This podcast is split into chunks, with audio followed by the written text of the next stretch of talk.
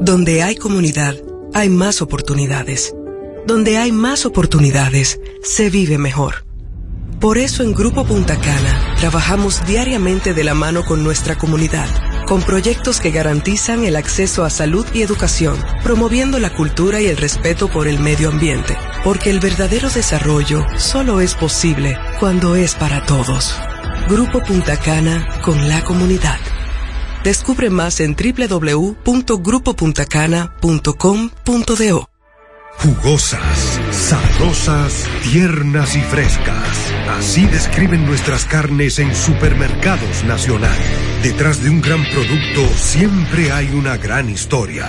Nos unimos a decenas de productores locales que crían con orgullo el mejor ganado dominicano, pasando por la más moderna planta procesadora del Caribe con procesos naturales, cuidando el más mínimo detalle para que cada corte llegue a nuestras tiendas con la calidad única que nos caracteriza. Porque lo que hacemos detrás de cada corte hace la gran diferencia. Supermercados Nacional.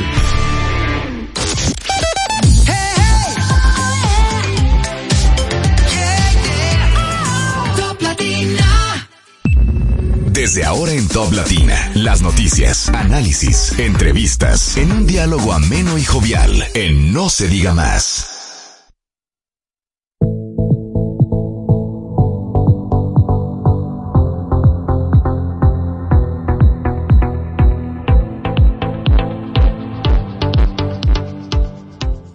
Hola, muy buenos días, bienvenidos a No se diga más a través de Top Latina, hoy martes 5 de diciembre del año 2023, cuando son exactamente las 7 de la mañana con dos minutos. Quien les saluda, Alex Barrios, feliz y agradecido de poder contar con la compañía y la audiencia de todos ustedes, desde donde quiera que se encuentren. En la producción del espacio, como siempre, Olga Almanzar, en la coordinación de la producción, Sheila Paredes, en los controles Marcelino de la Rosa. Recuerden que ustedes también pueden ser parte de este equipo siguiéndonos a través de las redes sociales, no se diga más RDNX y en Instagram, así como también pueden disfrutar tanto de nuestras entrevistas en YouTube como en Spotify, así como también nuestra transmisión en vivo a través del canal de YouTube de Top Latina. Buen día, Odette Hidalgo.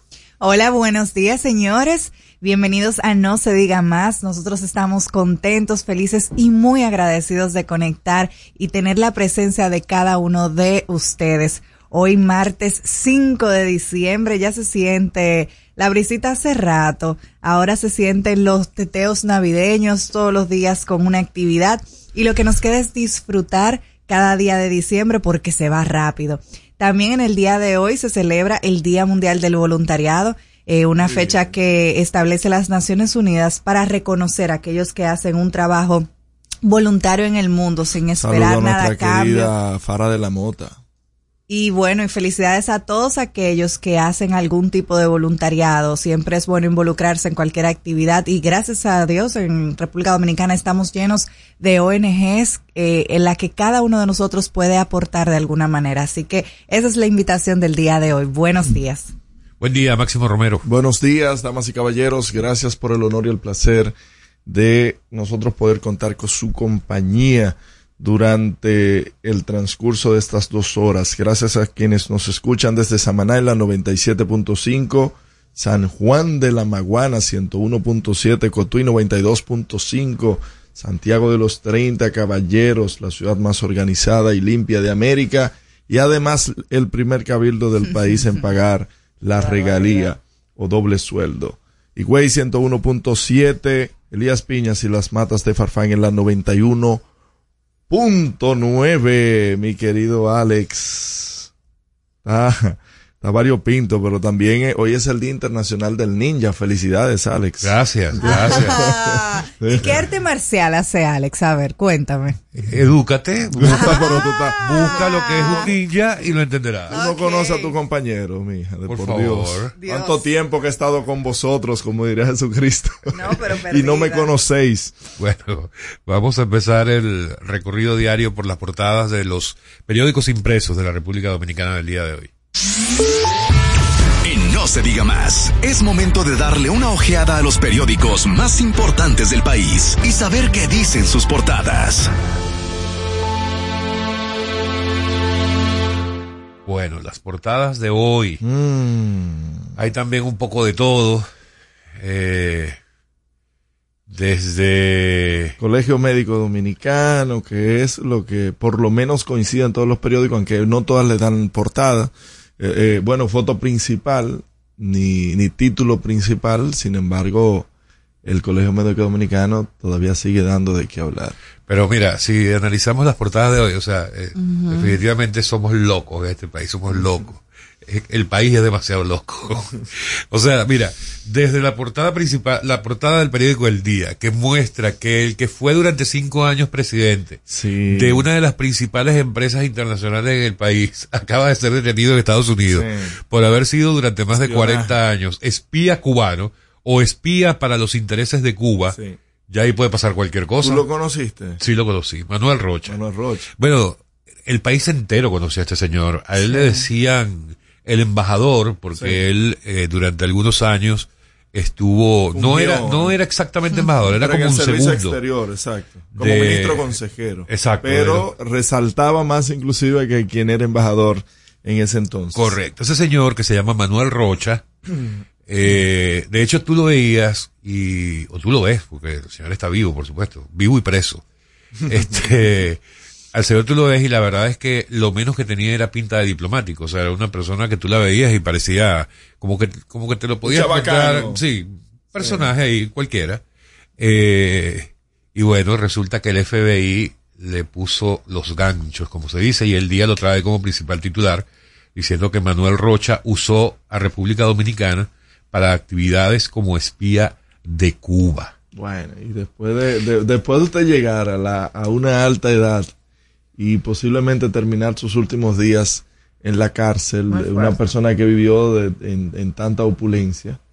Bueno, y entonces si de ahí brincas a la portada del periódico Hoy, entonces ves que el principal titular es la manifestación de Putin, destacando el interés que tiene por estrechar la cooperación con República Dominicana. O sea, ¿Habrá sido antes o después de haber salido la publicación de Manuel Rocha? No, yo creo que, yo creo que antes. Ay, el tema geopolítico no está fácil. Y, y ahora mismo en Latinoamérica está ocurriendo un tema y es que las potencias están cogiendo su trozo de Latinoamérica, sus aliados. Y estamos en ese momento importante de la geopolítica donde está tanto Putin, Rusia, Estados Unidos y China disputándose Pero Latinoamérica. Hay que ver porque el gobierno dominicano al inicio de, de la guerra de Rusia contra Ucrania, el país se solidarizó con Ucrania.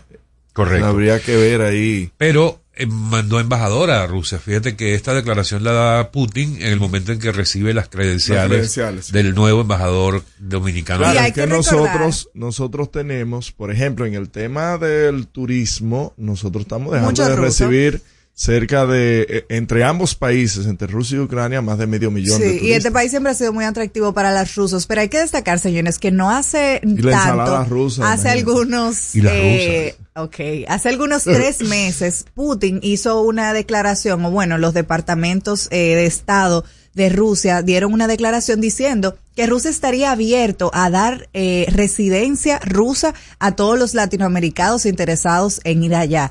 Y obviamente hay que reconocer que esto no es un acto de suma de super bondad de Putin, sino es una estrategia eh, de geopolítica para eh, tener ben- ganancias con Latinoamérica, que bueno, es eh, la región con más potencial de crecimiento en estos momentos. Ahora, este señor Alejandro Arias Zarzuela, el nuevo embajador dominicano allá, ¿saben quién es? Yo no sé quién es.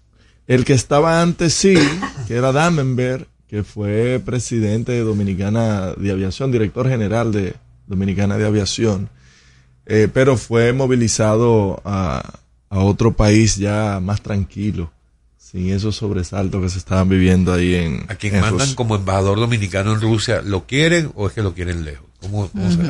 No, ¿Cómo pero será Rusia es un país bien. Mira, a ver si me quiere Con mandar para allá para yo transmitir desde Rusia. Ay, ay, Ajá, ay, ¿tú tú, te te irías a Rusia? congelas, tú te congelas sí. ¿Y frío. a Cuba? Cuba estaba cerca. No, no, varón. Joder. No, varón, no. déjese de eso.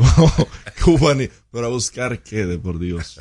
También- Imagina, el carro, el carro que te asignan es un cepillo del, del 82. Dije, mire su vehículo ahí. No, No, hay carros más nuevos en Cuba últimamente. Sí, del 92. Eh, no, más nuevos, más nuevos. Bueno, también, eh, si nos vamos, por Bueno, me ejemplo... imagino que la Chang'an y toda esa marca china, me imagino que estarán entrando Exacto. Al periódico El Caribe, en el Caribe muestran parte de las incidencias del vergonzo, de la vergonzosa situación Sí. del Colegio de Abogados de la República Dominicana. O sea, qué, qué difícil, qué difícil. O sea, que sea precisamente en el marco de la selección de quienes deberían representar a los señores abogados, que se hable de todo lo que se está hablando, es una cosa increíble. Lo que menos importa es la profesión, lo dije el día de ayer, parecen más unas elecciones municipales, unas elecciones presidenciales, eh, solamente se habla del tema político, los partidos políticos de oposición han tomado eh, el tema como si fuera algo proselitista o algo eh, significativo en términos políticos para ellos. La verdad es que es una vergüenza lo que está pasando en el Colegio de Abogados. Pero Peidien. Vamos. Y tú eres uno de ellos también que está incentivando eso. La Pero verdad es una falta de bien. respeto. Pero Peidien. Dios De mío. verdad que es vergonzoso y, y en la posición de todos. es una Vergonzoso cosa- es que el PRM, que todavía el día de hoy está en discusión de que eh, quien te esté a la delantera es la coalición opositora, cuando desde el principio se vio el- todo el brazo del gobierno en estas elecciones. Y lo estoy diciendo con total responsabilidad. En las instituciones se nombraron abogados a borbotones con tal de ganarse la, el voto para esa persona. Yo espero que esos abogados no se mantengan en la nómina pública, sino que sean eh, despachados ya que pasaron las elecciones. Lo mismo dirán los PRMistas de los de la oposición. El que, pues, el Lo que acá han- donde lo que nombraron. han- Lo que han, ¿Dónde los hablado, nombraron? lo que han hablado de falsificación de firmas, falsificación de documentos. ¿Dónde está la falsificación de firmas? Alianza, por ejemplo. Alianza no. Yo estoy hablando, yo no, No. estoy defendiendo a nadie y estoy diciendo que la situación general es una situación vergonzosa. Dios mío. Se llamen como se llamen Yo- los partidos que están involucrados, se llamen como se llamen las personas que están involucradas. Es una situación vergonzosa y perversa de donde quiera que venga. Vergonzoso. Y lo que debería es darles vergüenza ante el país entero. Claro, ¿y por qué ante participaron, todo su entonces? gremio ¿Por de qué el PRM profesionales. participó? Yo no estoy defendiendo ni al PRM No. ni atacando Sí, a nadie. pero, Máximo. pero entiendo tu mensaje. No, el tema, haciendo la el tema, pregunta. no, el tema es que Porque ahora el colegio de, de- de abogados es lo peor que hay. Ellos participan, participan en unas elecciones, quieren ganarla, pierden y ahora eso es lo peor que hay. Y todos los días se discute y todas las semanas, según el presidente, se arma un lío ahí. Ah, pero participan. ¿Y por qué quieren participar en, en ese desorden que hay ahí? ¿Eh? Ah, porque pierden, no hay discurso. No, lo que hay que hacer es, que, eh, es desacreditar y desmeritar el colegio médico, el colegio de abogados, así como lo hacen con el colegio médico. No, pero así hay como que reconocer. Máximo, que hubo eh, hubo errores o, o falencias en la Comisión ¿cuáles? Nacional Electoral del colegio. ¿Cuáles? ¿Dónde están las denuncias? Pero es que, es que eso, Vayan pa- al es que, espérate, vayan donde- al en un proceso donde se declaren dos ganadores, algo hay. No, no pasa lo que siempre, Algo el hay. pataleo de siempre. Pataleo. El pataleo Ah, de bien. siempre. No, o quien representa uno de dos grandes partidos que dicen estar en alianza y el propio candidato de uno de los partidos dice que es mentira. Pero firmó, pero firmó, Entonces, pero firmó, la, pero firmó la alianza. Porque la firma está ahí. Ah, entonces- que vaya, que vaya y ponga y, vaya al TCE y digo al TCA y diga, miren, aquí me falsificaron Mira, mi firma. mira, alguien del PLD, mira cómo habla del candidato del PLD. No, pero te estoy diciendo Es increíble que si esto. firma algo, su- si su cédula, su cédula dice soltero y usted se casó, usted no es lo que dice la cédula, es lo que dice el acta de matrimonio. Yo te lo estoy diciendo. Me Esto encanta increíble. cómo relacionan todo con el amor. Esto es Me recuerda a increíble. Janet Camilo. Ay, qué belleza. Pero Peidien, esa es la gran vergüenza. Peidien. Definitivamente. Ellos creen que con eso va a ganar las elecciones en, en No, no febrero y sé, mayo. no, no sé, no sé. Es que ni siquiera importa si se Mira, van a hablando ganar de las elecciones, elecciones, o no, hablando de mío. elecciones, como todos lo llevan hasta allá, yo me imagino que la portada de Diario Libre a ti te, Te encantó. te, debe mostrar que su pataleo tiene que seguir hacia el 2028, ¿no? Porque Sí, está bien. ¿Qué más hay que discutir? Llévate. al día de hoy, Está bien, faltan seis meses. la segunda vuelta daría el triunfo a Sí, Abinader en febrero cualquier hablamos. escenario. Dice, En, en febrero hablamos. Pero a en un febrero año, a un año de el que periódico Diario Libre con la encuesta Greenberg dice que La de en ayer no te gustó. No, la de pero ayer- la de la de ayer. la presentamos aquí con todo el análisis preciso Claro. y la objetividad con respecto a la publicación. Entonces démosle a la de hoy. Bueno, la de hoy dice que una eventual segunda vuelta daría el triunfo a Abinader en cualquier escenario. Me parece 56 contra 40 en el caso de Leonel Fernández, 55 contra 39 en el caso de Abel Martínez. Entonces sí hay un escenario de segunda vuelta. Yo no lo veo, Ah, pero la encuesta evidentemente pregunta por una eventual segunda vuelta y a los encuestados. Eso tomando en cuenta de que en el día de ayer Greenberg presentó de que el presidente Abinader en el punto más alto llega a un 49%. En- no en el punto más alto, sino en las personas con que van a votar, Exacto. sacó un 49%, No, en el- pero en total sacó un 57%. Si usted toma, mi querida, si usted toma, Sí, a ver. por ejemplo, un dato sencillo de que Abinader tiene más eh, posibilidades en las personas que ganan por encima de 150 mil pesos. Usted dice, ¿tú sabe cuánto es eso?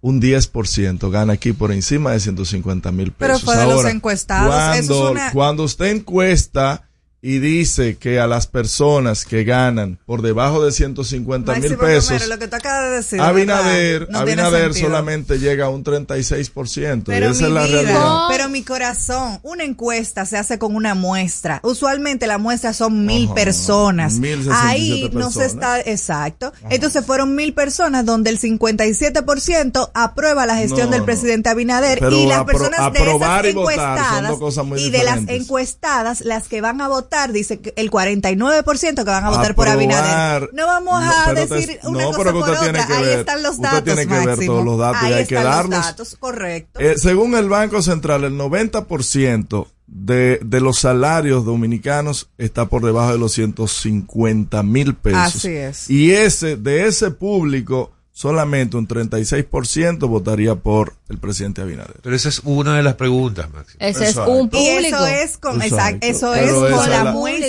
esa- siquiera es la fuente, esa es la fuente Y base. para saber eso ni siquiera tienes que hacer una encuesta. Es la Eso fuente lógico. base. Bueno, si la oposición se va a basar en ese pequeño dato Ah, para no, sentirse victorioso, No, está bien, en está bien. Es bueno que usen, es bueno que usen los recursos. Eh, por otro lado, el Caribe nos da eh, como titular que el presidente Abinader dice que será bien duro eh, por los incidentes en la frontera. Pero, ¿en el cuál presidente frontera va a ser informó duro? Que la Cancillería. Dominicana prepara una nota diplomática para quejarse de la situación ante el gobierno haitiano. ¿Y, ¿Y cuándo es que la va a hacer? Porque eso pasó el domingo, el sábado. ¿Cuándo es que la va a hacer la, la, La nota la diplomática. nota? Y no de que, y no, no se dijo hace seguro, unas Maxi. semanas que la frontera no sería igual, que la frontera está militarizada, que la frontera eh, eh, eh, es impermeable, que aquí solamente pasan personas el que tenga los datos y se le toman los datos biométricos. Entonces, hay un discurso como que se contrapone a la realidad. Pero es que ustedes se rezan y se lloran porque fueron ustedes mismos que dijeron que eso era una medida extremista, que la frontera no, pero- debería ah, estar pero con esa está bien, tensión, pero no debió que pasar. debemos reiniciar el Pero comercio. debió pasar. Entonces ustedes se rezan y se lloran. No, es que aquí no estamos hablando de comercio, aquí estamos hablando de que policías haitianos ingresaron por sus anchas al gobierno aquí en la parte dominicana y se ve inclusive que pasaron por el lado donde está la empalizada Y esa. Por donde está la empalizada. Muy bien la crítica, dame la solución. No, hay que reconocer que hubo No, debilidades en las autoridades hacer, porque eso a- no hacer debió lo que pasar. tienen que hacer. Eso Aquí- no debió en- pasar. en- allá hay un CESFRON, se supone. Claro. Está el ejército. ¿Cómo es que eso pasa? Pero Sobre ok, todo el pero dame la esa solución. Se está construyendo una empalizada, que hay personal trabajando ahí. Entonces, Máximo, ¿cómo pero es que, ya pasa? entendí la crítica. Dame la solución. Según ¿Cómo? tú, ¿cuál es la medida que debe tomar que el la presidente? gente entienda que todo lo que se está viviendo en la frontera es una farsa. Pero que esa eso sigue frontera siendo no crítica. Dame la solución. nada. Usted de la oposición es crítica y crítica. nada, Dame la solución. Para nada. Bueno, Ah, pues no ahí vienen las elecciones. entonces. No hay cambio de gobierno. entonces. Yo ahí vi Este que tenga que, pantalones. Que, el, que luego de ¿Cómo este acto, quién? A ver, a ver, a ver, el ¿cómo Ministerio de Defensa incrementó la vigilancia en la juro. frontera. Así que hay que reconocer que se fortaleció la seguridad. Sin embargo, para mí es injustificable que pudieran entrar eh, policías haitianos a nuestro territorio a hacer un acto de vandalismo como lo hicieron el fin de semana. Eso hay que reconocerlo. Y perdón, porque quiero resaltar, porque el tema haitiano de verdad me frustra cuando se habla de las medidas que tomaron el expresidente Leonel Fernández y el expresidente Danilo Medina. Todos los no dominicanos. Todos los dominicanos. E-, no había acto pasado, bochornoso sí, no, no había pasado tú tienes, nunca. Tú tienes toda la razón. Nunca había pasado. Tienes toda la razón. No hubiera, pas- no hubiera pasado porque Y ahora no pasa. exactamente. Va- va- no, va- Exactamente. vamos a una maternidad para que tú veas si todavía no está el 80% ahí de, de embarazadas haitianas. Máximo, la ¿De tensión, por dónde pasan? permiso, permiso, ¿Por dónde permiso, pasan? porque tú tienes que dejar hablar a las personas. La tensión que existe en la frontera es precisamente por las medidas extremistas que tú Ay, alegas. tensión y tensión. Por eso es que hay tensión en la frontera, por eso es que hay caos en la frontera, por eso es que los haitianos no quieren continuar el comercio con los dominicanos por las medidas que se han tomado a favor del territorio dominicano. Entonces, no vengas a decir aquí en vivo mal eh, maleducando a los oyentes diciendo que ah una persona con pantalones. Las personas con pantalones que según tú deberían ser quienes dirijan el país son esas mismas personas verdad que conscientemente le dieron paso y legalizaron a todos los haitianos que ellos les dio la gana aquí en la República Dominicana. Y eso lo sabe todo el mundo. Pero vayan y puedes pero tener, tienen puedes- tres años de gobierno, ¿por qué no revierten permiso, eso? Permiso, déjame hablar. Puedes, tener todo, puedes tener todo el descontento que te dé la gana con el PRM y con el presidente Luis Abinader y puedes hacer oposición como te dé la gana. Pero no quieras engañar a los dominicanos, porque una de las únicas banderas que sí es cierto que puede levantar el presidente Luis Abinader Hable es duro. que siempre ha sido consciente Ay, respecto al tema, siempre ha sido Ay, coherente hombre. respecto al tema Ay, y siempre ha puesto al territorio Claro. dominicano por sobre los beneficios que Claro. podamos Y obtener con Haití policías por sobre todas las Y cosas. entran policías haitianos. Gran Hermano, pero usted no sabe, si a no se ha redactado un informe, no se sabe todavía qué fue lo que ocurrió. Pues, no podemos falta estar del Estado, especulando. falta de la, de- falta del ejército, Mira, eso fue lo que son pasó. cosas que ocurren mucho y eso es parte de la corrupción dónde había ocurrido histórica. eso? Esa parte de la ¿Dónde había corrupción ocurrido, histórica? Máximo, es que la frontera ¿Dónde? es tan grande y porosa Claro. que hay forma de Ajá, entrar ¿cómo? muy Es Pero ¿y vulnerable, por qué esa nunca es la habían verdad. entrado? Sumamente ¿Por qué vulnerable nunca habían violado que se haya nuestra- hecho público. ¿Por qué Porque no nunca antes violado? se habían sentido tan acorralados No, como se sienten en Dios, este pero qué momento. acorralamiento de, de la ustedes están Los y hablando. echan adelante un acto de provocación como lo que fue. Y tienen, y tienen el canal hecho que lo inauguran ya este mes. E- Ese es el acto de acorralamiento, e- e- el canal hecho. Eh, aquí no se van a ablandar las medidas hasta que no, hasta que no paren la construcción del canal. El canal ¿Ese hecho. ahí. Danilo o quién? No, tú sabes quién es. Ayer el comandante del ejército, en el marco de la semanal, hablaba de, de ese hecho. Decía que efectivamente esos policías Onofre, habían llegado, querido amigo Onofre. esas personas vestidas de policía habían llegado a ese lugar, eh, que la situación no había pasado de alrededor de unos 20 minutos, que no había llegado a media hora, porque los funcionarios del ejército dominicano eh, se habían apersonado de inmediato y que no se había actuado por un tema Es raro simplemente que no de salió un prudencia. video de eso.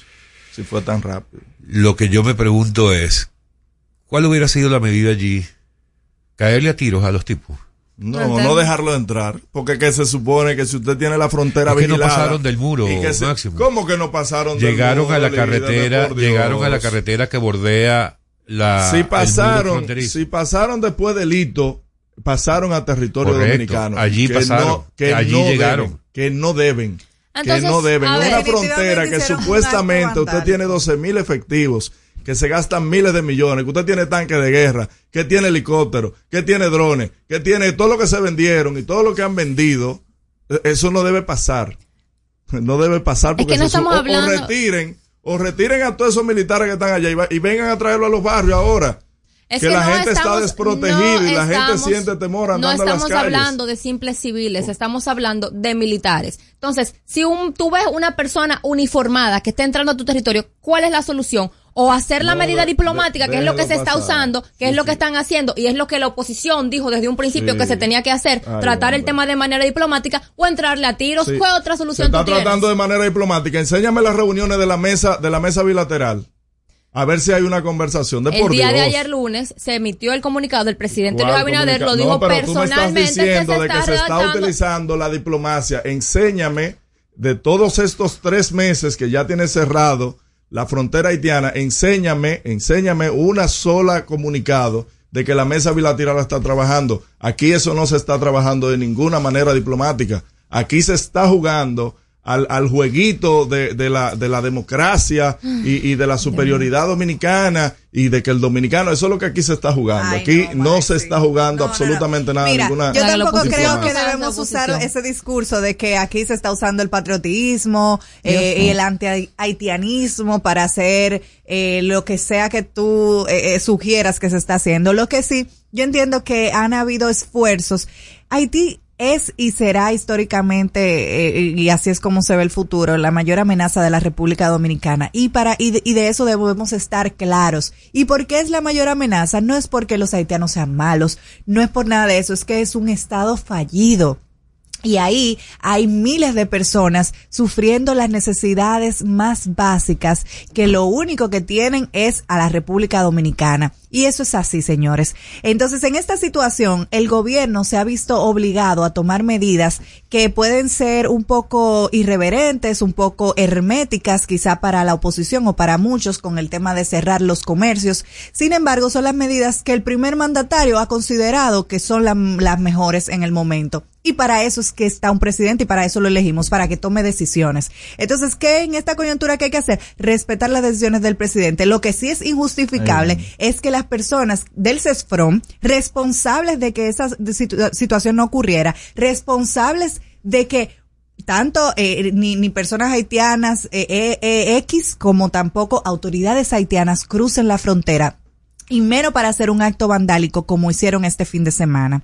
Así que también hay que reconocer eso y esperamos las informaciones del CESFRON dándonos y asegurándonos que eso no va a volver a suceder. Ese es el llamado. Yo lo siento, Máximo, pero aunque te duela, te moleste, la verdad pica. Al final del día, aunque haya un cambio de gobierno, no es tu candidato el que va a dirigir el país, porque Abel Martínez no ha logrado consolidar el voto del PLD. y no se diga más, y no se diga más. No saben gobernar. Bueno, miren, vamos a dar hasta aquí el recorrido por las portadas, que fue lo menos que hicimos hoy, de los periódicos impresos de la República Dominicana del día de hoy. Eh, y en vino eléctrico. Y regresamos enseguida, no se diga más. Al regreso, más información en No se diga más.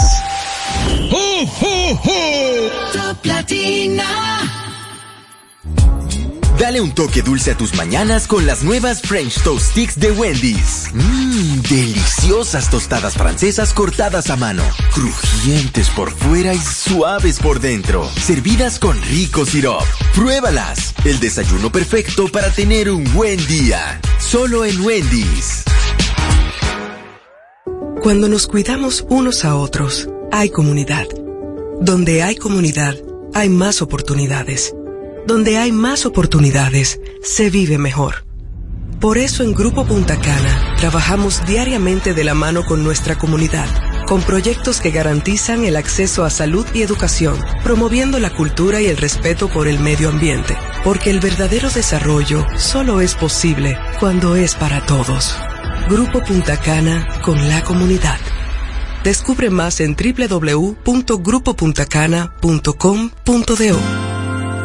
La Navidad es rica, más de una noche buena se celebra en mi tierra. La Navidad de adentro, la que viene del alma, solo se ve en Quisqueya.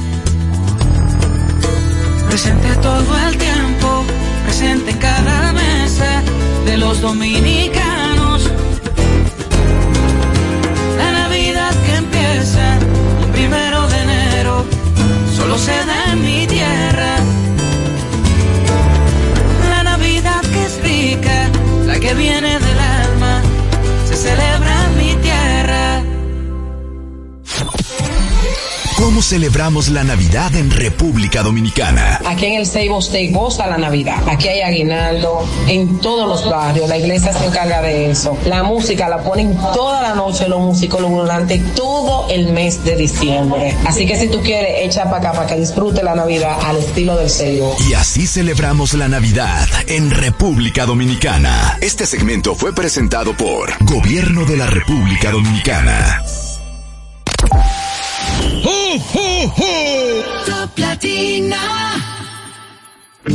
Hey, ¿y qué se siente montarte en tu carro nuevo? La emoción de un carro nuevo no hay que entenderla, hay que vivirla. 25 años encendiendo nuevas emociones contigo. Visítanos en concesionarios, dealers, sucursales y en autoferiapopular.com.do. Te aseguramos las condiciones de feria que se anuncien. Banco Popular, a tu lado siempre. ¿Gastando mucho dinero en pañales? Prueba Kidis Antifugas con superpoder absorbente que mantiene a tu bebé seco y protegido por más tiempo. Hasta 10 horas de protección garantizada. No más camas mojadas. Prueba ya. Kidis Antifugas, un super pañal a un super precio. La Navidad es rica, más de una noche buena se celebra en mi tierra. La Navidad de adentro, la que viene del alma, solo se ve en Quisqueya. Presente todo el tiempo, presente en cada mesa de los dominicanos. La Navidad que empieza un primero de enero, solo se da en mi tierra. La Navidad que es rica, la que viene alma, se celebra mi tierra. Jugosas, sabrosas, tiernas y frescas. Así describen nuestras carnes en Supermercados Nacional. Detrás de un gran producto siempre hay una gran historia. Nos unimos a decenas de productores locales que crían con orgullo el mejor ganado dominicano, pasando por la más moderna planta procesadora del Caribe con procesos naturales, cuidando el más mínimo detalle para que cada corte llegue a nuestras tiendas con la calidad única que nos caracteriza. Porque lo que hacemos detrás de cada corte hace la gran diferencia. Supermercados Nacional.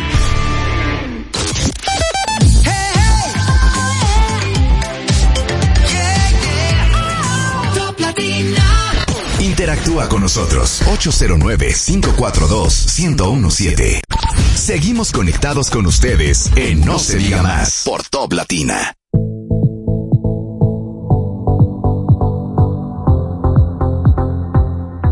Amigos de vuelta y no se diga más a través eh, de Top Latina. Mira, en el día de ayer también, en la semanal, el Luis Abinader semanal con la prensa desde San Pedro de Macorís. Sí le ha dolido eso de LA semanal. El Luis Abinader semanal. Hubo una periodista muy responsable que hizo una pregunta que dejó a todos boquiabierta. Y es que en el día de ayer, Miguel Cruz, quien es eh, acusado y autor del asesinato de Orlando Asesino Jorge. confeso. Orlando Jorge, Orlando Jorge Mera, ministro en ese momento de Medio Ambiente, resulta que hizo una llamada, estando recluso en una cárcel, hizo una llamada a un programa de radio. Y alguien le pregunta, pero venga acá, presidente, ¿y cómo es posible que ¿Cómo esto le pase? dando micrófono a esa gente? ¿Cómo Ay, es verdad. posible que esto pase cuando aquí se supone que eh, el Ministerio Público dependiente tiene las cárceles ya eh, libradas de, de toda esa mafia que supuestamente había con los teléfonos y todo eso? A lo que el presidente Abinader siempre responde, eh, habrá consecuencias. Pasa el problema. Tú, tú deberías tener un poco más de respeto, ¿no? Pasa el problema, pasa el O sea, problema cosa- de pasa el problema de lo de la zona colonial, buscaremos los responsables y habrá consecuencias.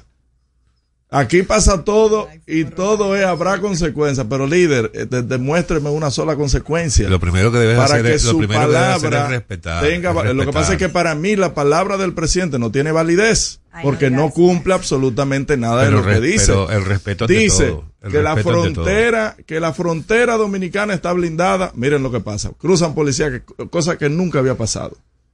Nunca había pasado. Con todo lo que criticaron, la Tú falta de decir, pero controles. es que tú puedes decir lo que tú y quieras. pasó. Lo, tú puedes decir lo que tú quieras. tú sabes lo que es llamar Tú una, puedes decir que es el persona más ineficiente que ha pasado haya por este país. asesinado un ministro. Tú puedes decir lo que dijiste una vez de Danilo Medina, que era el presidente más corrupto de pero la líder, historia. Tú puedes decir lo que tú quiera. quieras del presidente Abinader, pero hay que respetar. que venga y diga ese señor que un asesino confeso que mató a un ministro que se supone que era amigo suyo y que, y que usted lo tenga en una cárcel y que en esa cárcel tenga ese señor privilegio de hacer una llamada.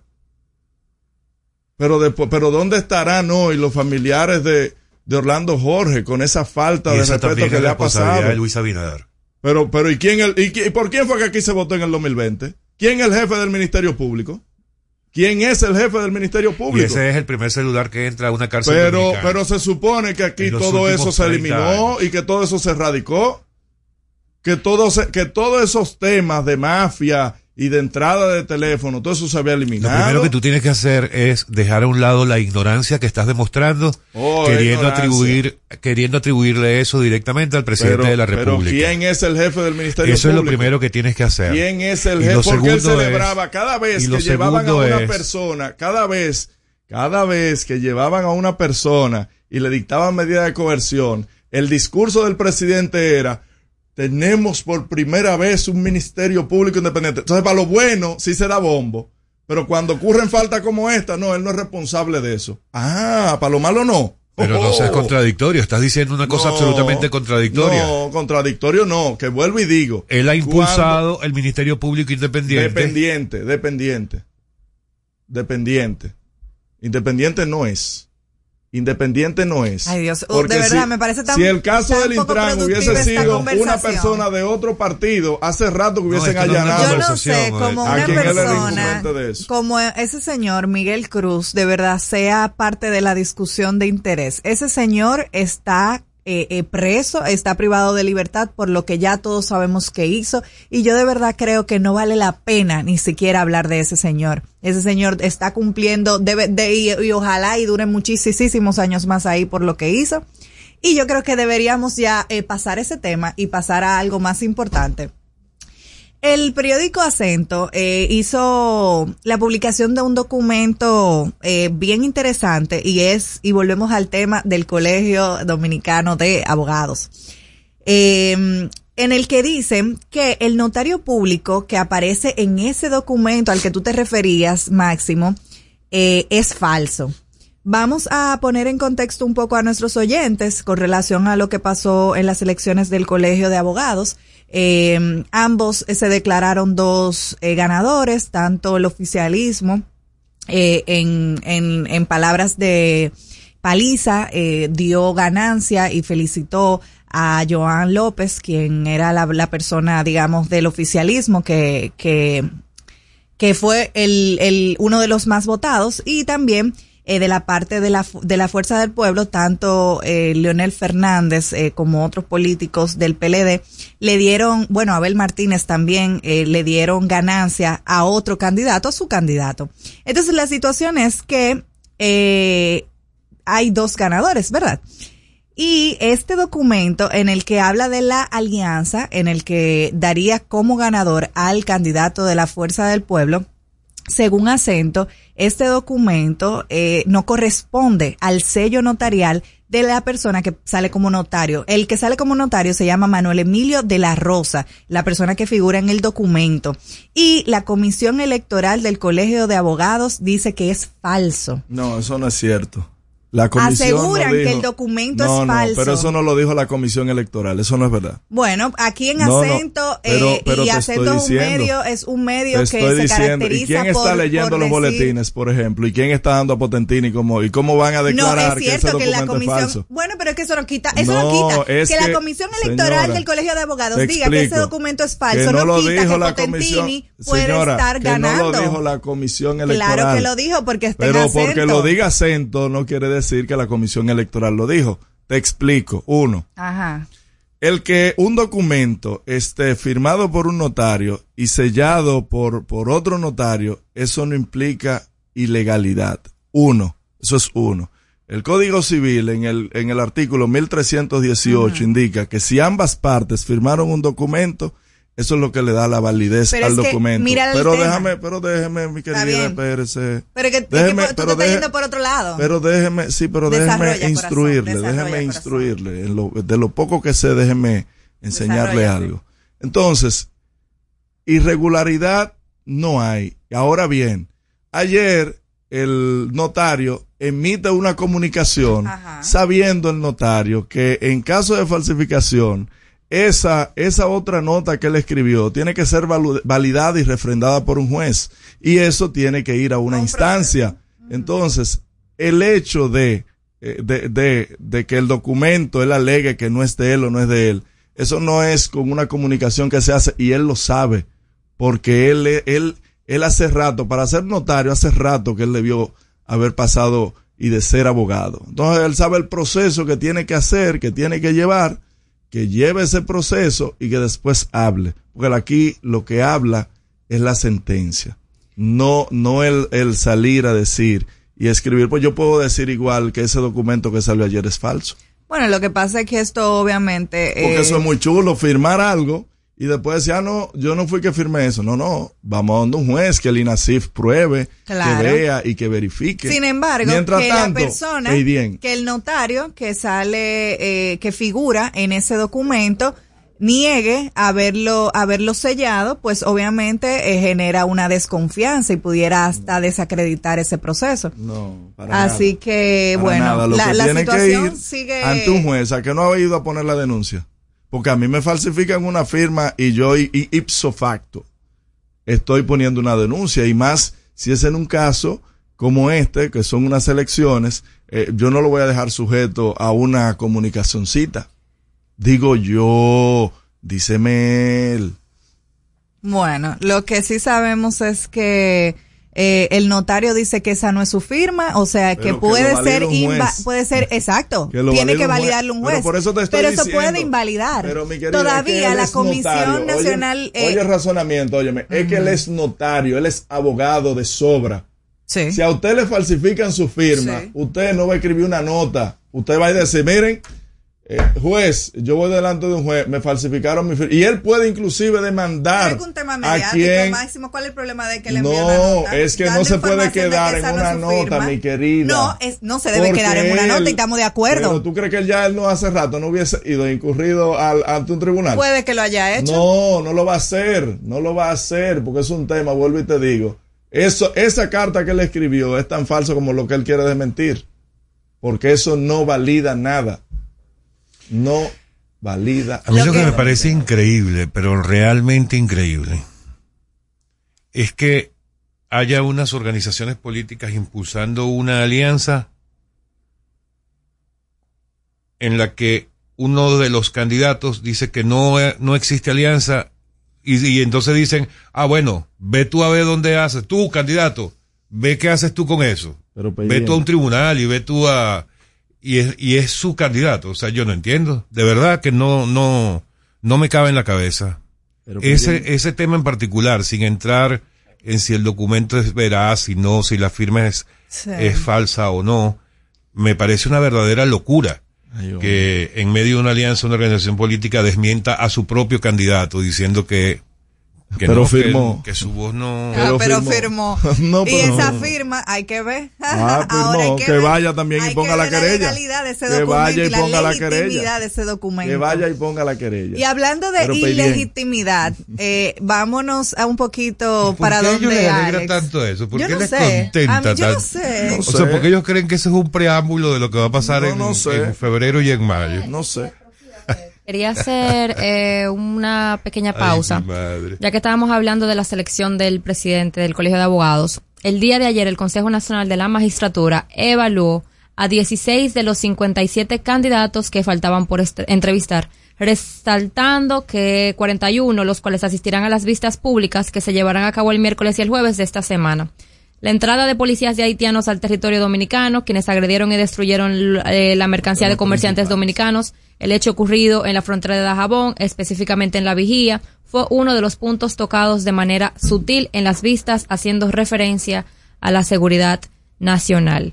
Eh, sería bueno que le demos seguimiento, instar a la población a darle seguimiento a estas entrevistas que se están realizando. Creo que es bastante eh, interesante y acertado que analicemos algún momento de la semana las posturas que han ido llevando los entrevistados. A ver si uno no le da una un infarto, porque con las cosas que hemos, visto, en esas entrevistas, de verdad que da vergüenza, tristeza, pena y de todo.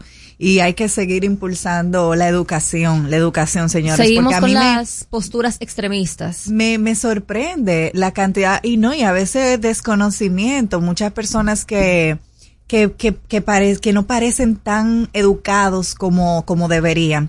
Pero Eh, siguiendo con el plano internacional, yo quisiera hablar un poquito de la tierra de Alex, Venezuela, que se encuentra ahora en una en un momento un poco álgido de su historia. Eh, la realidad es que luego de Chávez, eh, Venezuela no ha sido la misma y ahora eh, con Maduro, pues las cosas van de mal en peor.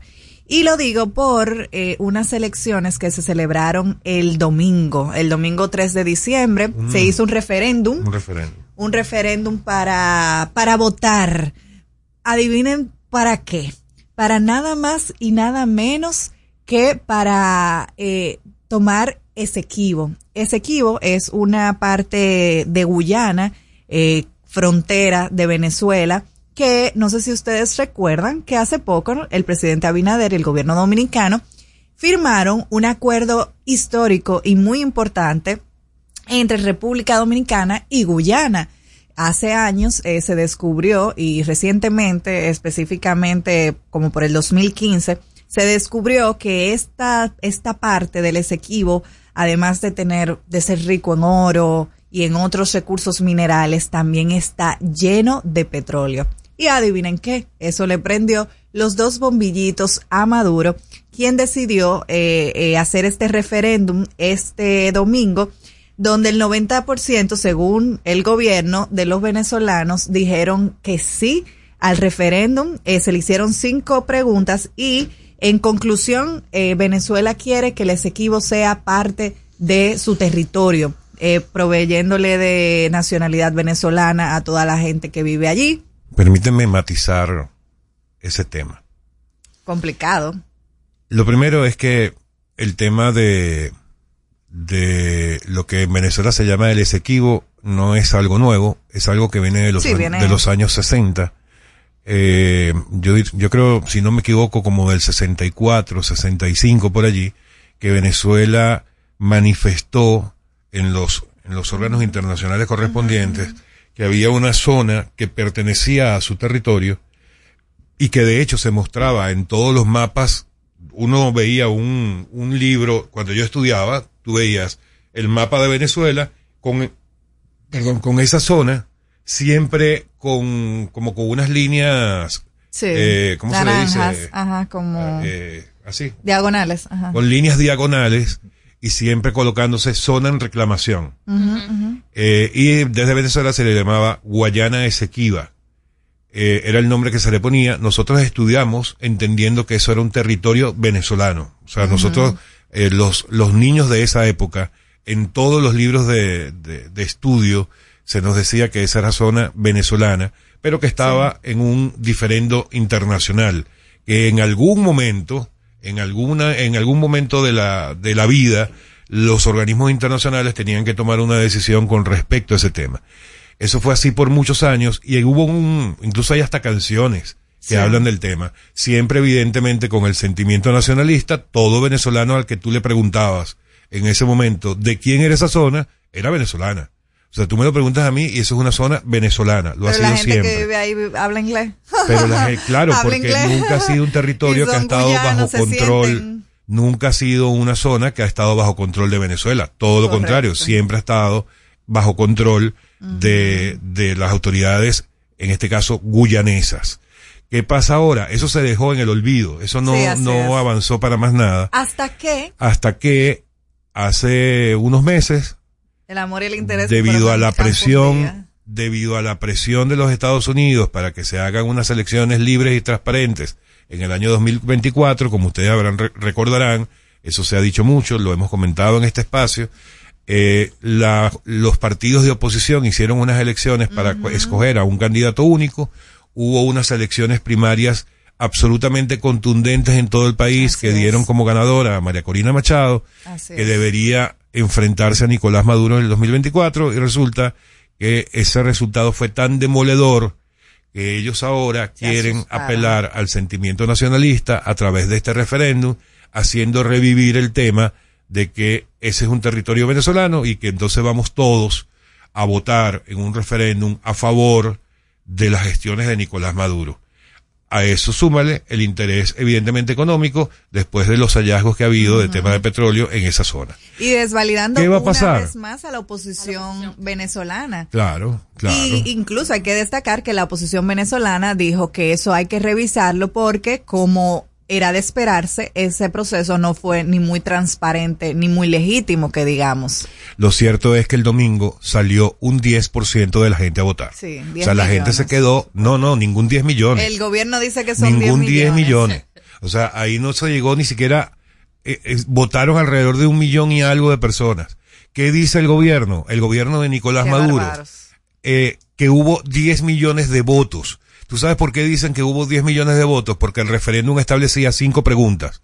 Entonces ellos están multiplicando Wow. cinco por el millón de personas que salieron a votar, por los dos millones que dicen que salieron a votar, y a ellos les da un resultado de 10 millones de votos. Y no es cierto. No Qué es cierto. son, ¿eh? Así que, bueno, una más de la dictadura venezolana. Vámonos a la pausa y regresamos enseguida con No se diga más. Al regreso, más información en No se diga más. Top Latina. Hey, ¿y qué se siente montarte en tu carro nuevo? La emoción de un carro nuevo no hay que entenderla, hay que vivirla. 25 años encendiendo nuevas emociones contigo. Visítanos en concesionarios, dealers, sucursales y en autoferiapopular.com.do. Te aseguramos las condiciones de feria que se anuncien. Banco Popular, a tu lado siempre. Tenemos una tierra buena, fértil, con frutos que hacen que un país pequeño se vea gigante. Esa tierra la trabajamos, porque como país tenemos una meta, producir orgullo. No hay país pequeño si sus frutos lo hacen grande. Ferquido, crece lo mejor de aquí. Patrocinador oficial de Creso, creando sueños olímpicos.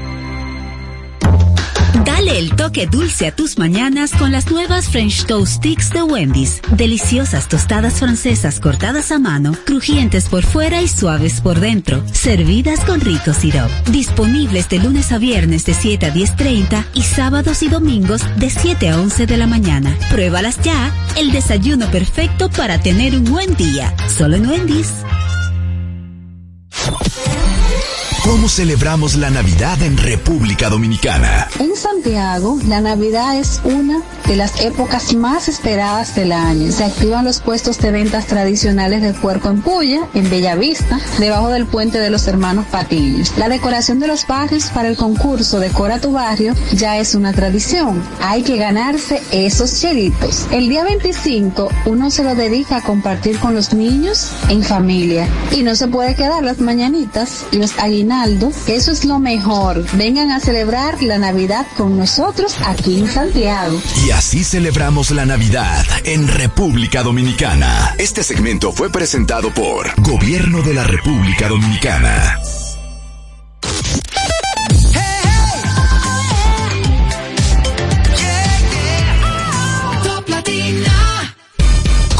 Comunícate con nosotros al 809-542-1017. No se diga más.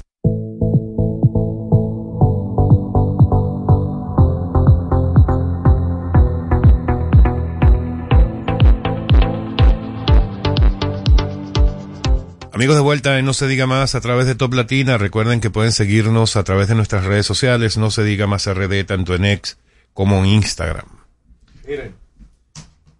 Volvemos al tema de la encuesta Greenberg, porque hay algo, un dato, hay datos muy preocupantes y muy alarmantes ahí, que me imagino que tiene vuelto loco y sin idea a más de uno en la Casa Grande de la Avenida México.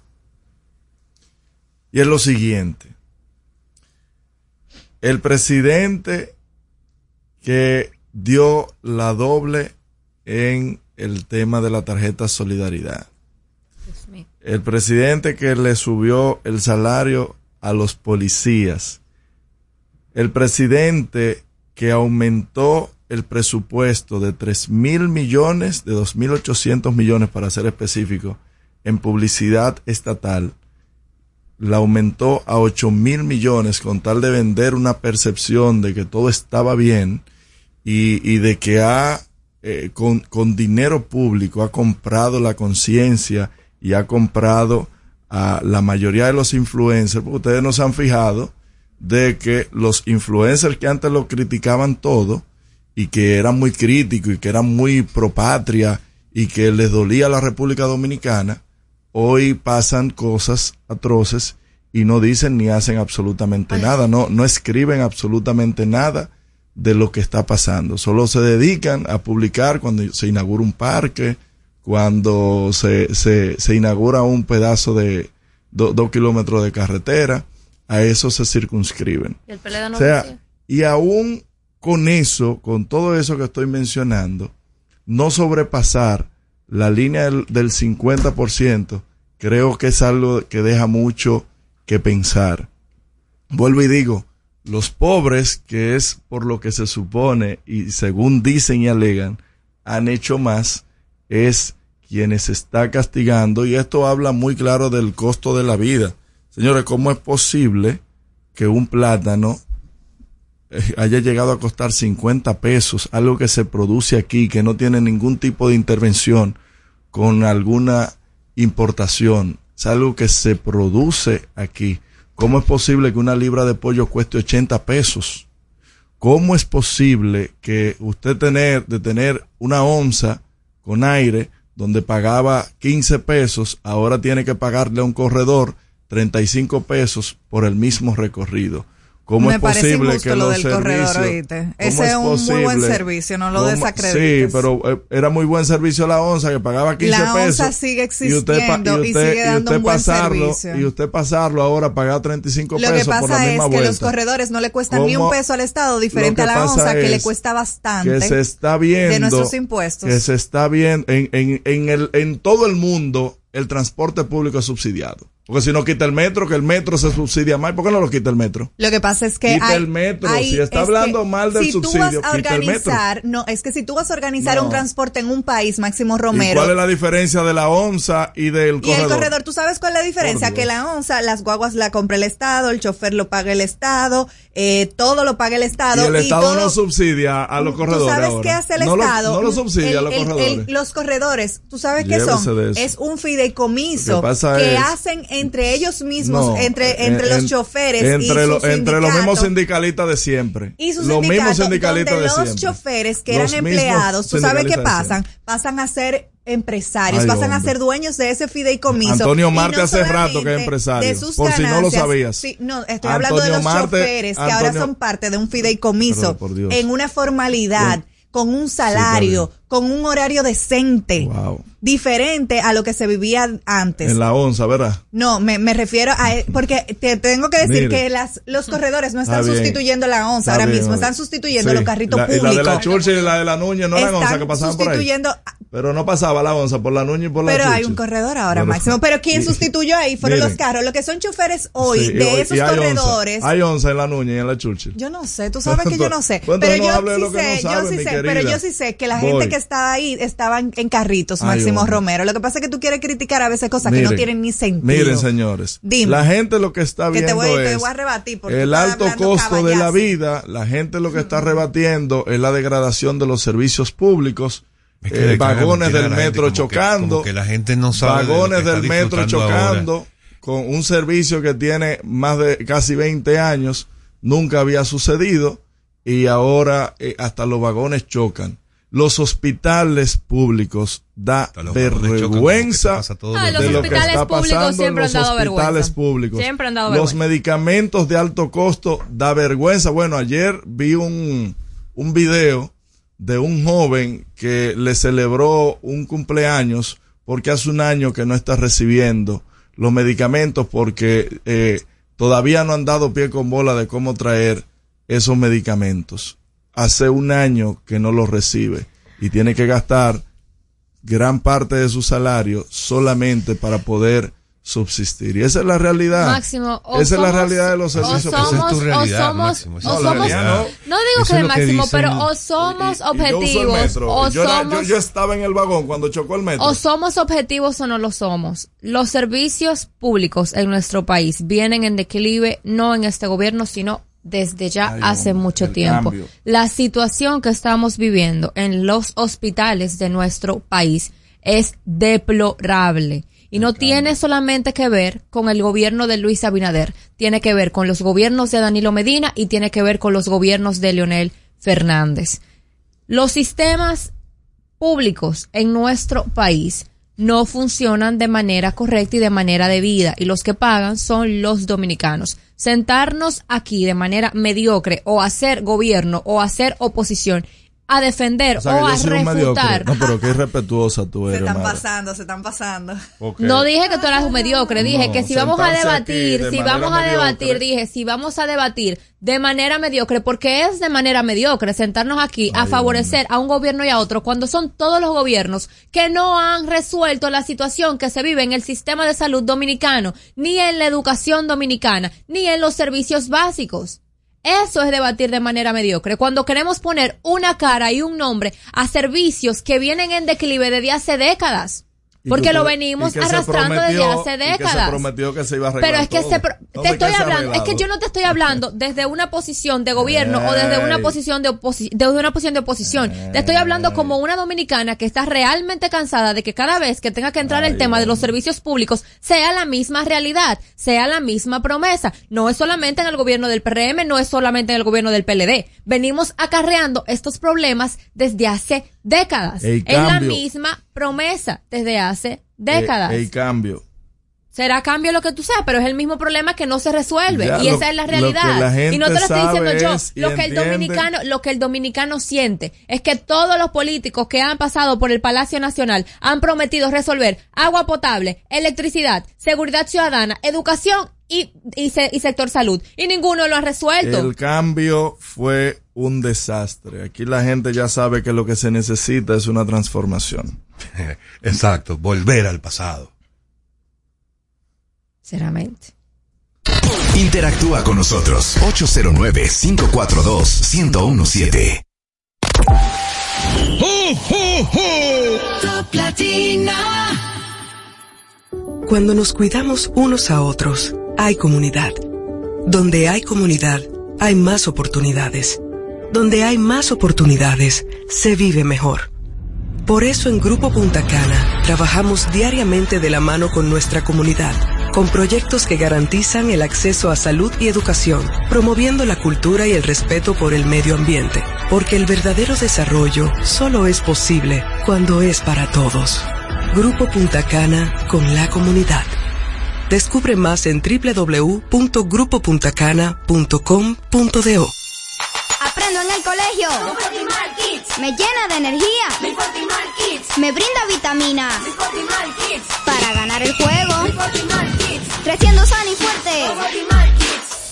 Tomamos Fortimal Kids. Un brazo de poder en cada cucharada. Fortalece el sistema inmune de tus hijos con Fortimal Kids, fuente de omega, vitaminas A, D y extracto de malta. Con rico sabor a naranja. Un producto de laboratorios Dr. Collado. Seguimos conectados con ustedes en No se diga más por Top Latina.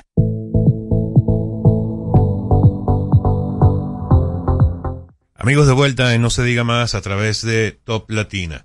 Tenemos, eh, si me lo confirman, creo que sí, ¿verdad? Tenemos eh, a través de la vía telefónica a precisamente a Johan, Joan López, el doctor Joan López, eh, candidato eh, a la presidencia del Colegio de Abogados de la República Dominicana eh, y parte focal de toda esta situación que se vive desde el día sábado. Eh, a quien nos gustaría darle la palabra, doctor López. Gracias por estar con nosotros y por atender nuestra llamada. Bienvenido a No se diga más. Gracias, buenos días. Doctor, hablábamos desde temprano hoy en el programa sobre esta situación. Yo en lo personal calificaba de vergonzoso todo lo que está ocurriendo, eh, sin, sin defender ninguna de las partes ni atacar ninguna de las partes. Pareciera ser absolutamente eh, contra natura, por decirlo de alguna forma, que sea precisamente en el Colegio de Abogados donde se están viendo cosas como la que se están denunciando, desde temas de falsificación de documentos y firmas hasta temas de supuestas alianzas que cuyo uno de los candidatos dice que no existe, o sea, hay como de todo. Ayúdenos a entender esto, por favor, y cuál es la situación para este momento. Eh, gracias y buenos días de nuevo. Eh, ciertamente eh, nosotros fuimos a un proceso eleccionario con unas reglas de juego definidas desde antes de iniciar el proceso de votación. En ese sentido, luego de transcurrido de manera democrática, participativa, de los abogados y abogadas del país, la comisión electoral se destapa con un supuesto acuerdo a eso de las 12, 11.30 de la noche del día 2, es decir, cinco horas y media luego transcurrida el proceso de votación, la comisión electoral se destapa con un supuesto acuerdo del cual eh, nosotros desconocíamos, nunca fuimos notificados, pero eh, mucho menos eh, sabemos en qué momento la comisión electoral convocó a los candidatos a través de su delegado para conocer y tomar una decisión con relación a esa supuesta alianza.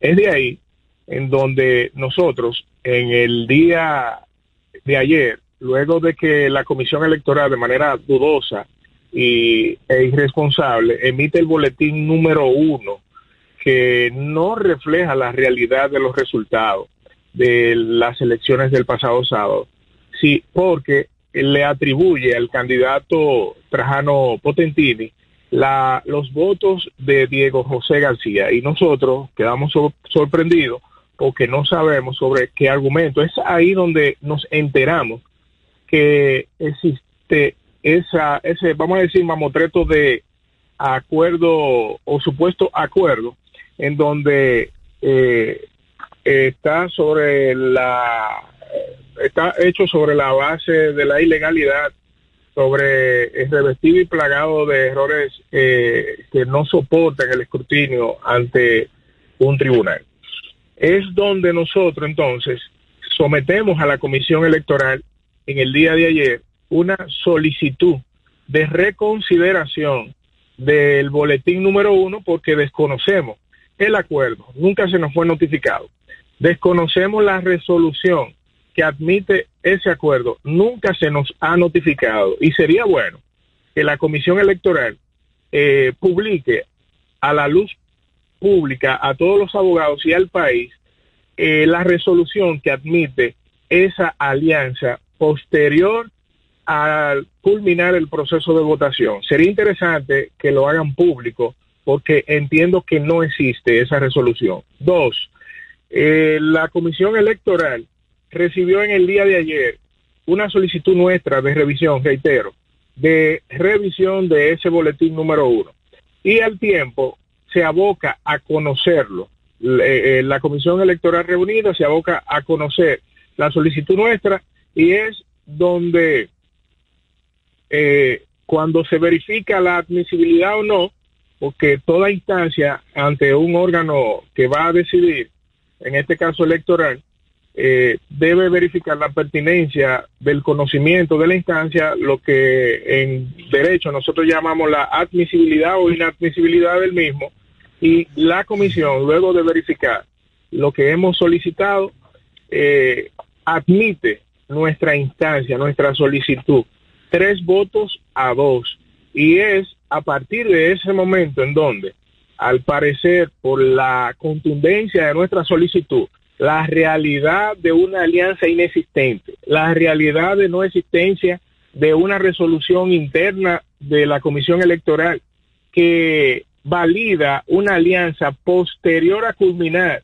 el proceso de votación, algo inaudito, porque las, imagínense usted que eh, luego de culminadas las elecciones, eh, del, eh, unas elecciones generales de la Junta Central Electoral, luego de culminadas las elecciones donde el país transcurrió, como que la Junta se reúna para verificar la validez o no de una alianza de partido y que los votos de una de, la voluntad de popular que favorecen un candidato se lo quieran atribuir a otro. Entonces, en ese sentido, al ver el señor Luis Jefferson que fue admitido para conocerse nuestro recurso de revisión del boletín número uno, eh, al parecer, según las informaciones que nosotros manejamos por nuestro delegado, el señor se paró de la mesa de manera violenta y ocurrió lo que eh, está en las redes sociales. Golpeó, Eh, golpeó el delegado de ustedes del PRM, José Alberto de Jesús, a Luis Yepes Uncar.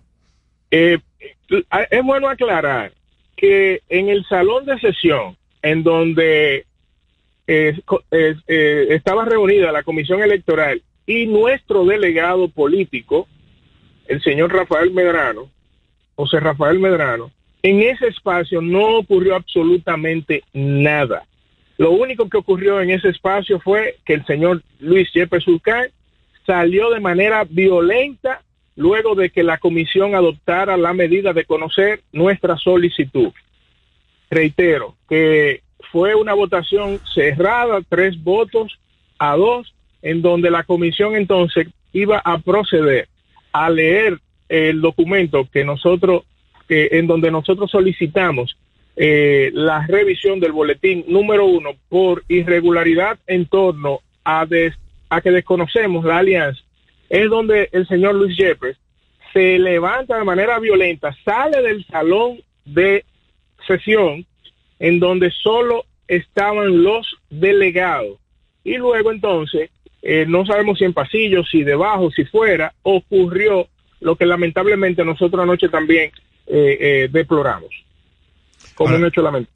Doctor López, al- a- aparte de toda esa cantidad de, de situaciones de verdad increíbles que están pasando, eh, ¿cuál es la situación el día de hoy? O sea, ¿todavía hay, hay chance de que esta comisión reconozca o no el triunfo de uno o de otro?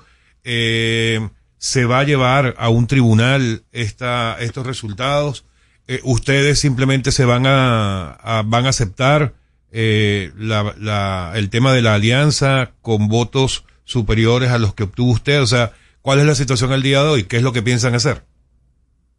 Nosotros al día de hoy apelamos a que la comisión electoral retome los trabajos, continúe conociendo el proceso de reconsideración del boletín número uno que le sometimos en el día de ayer, que nosotros sabemos que si actúa, si la comisión actúa con responsabilidad, apegado a las buenas costumbres, al buen derecho, nosotros estamos eh, seguros de que la comisión eh, tendrá la solución de esta situación e inmediatamente eh, culmine el conocimiento de lo que nosotros le hemos solicitado. Y de cara a lo visto hasta ahora, ¿qué probabilidades hay de que eso ocurra?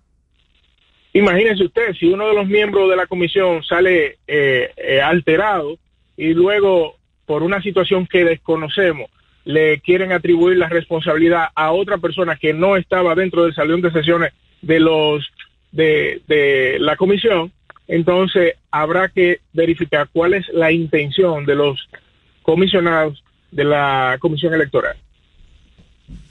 Eh, algo que me ha llamado a mí la atención, ¿cuál es la situación del candidato del PLD que, que había incluso reconocido su, su triunfo y que ahora se dice que él no estaba dentro de esa alianza, que esa alianza no existe? Eh, los de su partido dicen que bueno, pero que puede decir ahora lo que sea, pero firmó. Es que independientemente de lo que ocurriera y lo de la firma pudiera estar sujeto a un escrutinio, independientemente de lo que eh, eh, eh, establezca una parte que o, una o alguien que no es parte del proceso, porque los que fueron parte de este proceso son los que tienen la calidad para poder opinar. Y en ese sentido, nosotros recibimos las felicitaciones de Diego José García, recibimos las felicitaciones del propio presidente de- del Colegio de Abogados, Miguel Surún Hernández, que no entiendo que no po- podría desmentirnos. También recibimos las salutaciones y felicitaciones de el señor Pedro Rodríguez Montero, así como también de Osiris Dísela, los actores fundamentales o principales de este proceso. Y de cara a ese reconocimiento, es, está basado en base a la votación de, a la concurrencia y la votación final que nos favoreció con el voto de los abogados y abogadas del país. El doctor López, para terminar, porque sabemos que usted va a otro compromiso ahora mismo, eh, ¿qué tan importante es para un partido ganar la presidencia del Colegio de Abogados?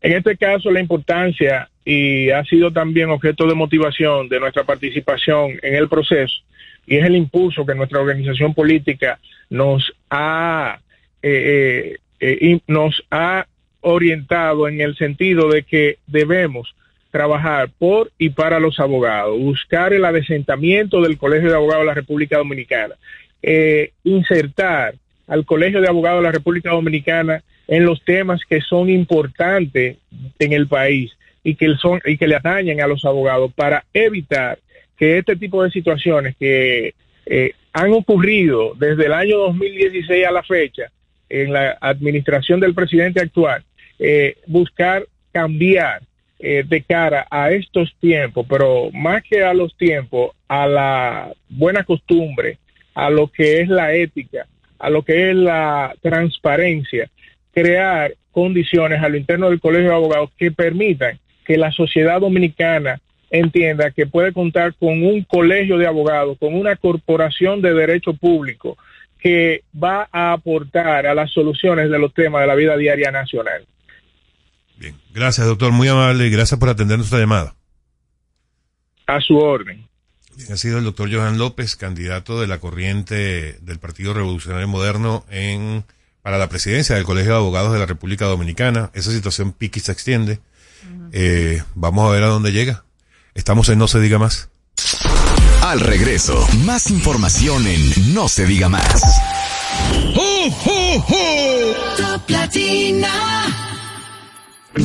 Hey, ¿y qué se siente montarte en tu carro nuevo?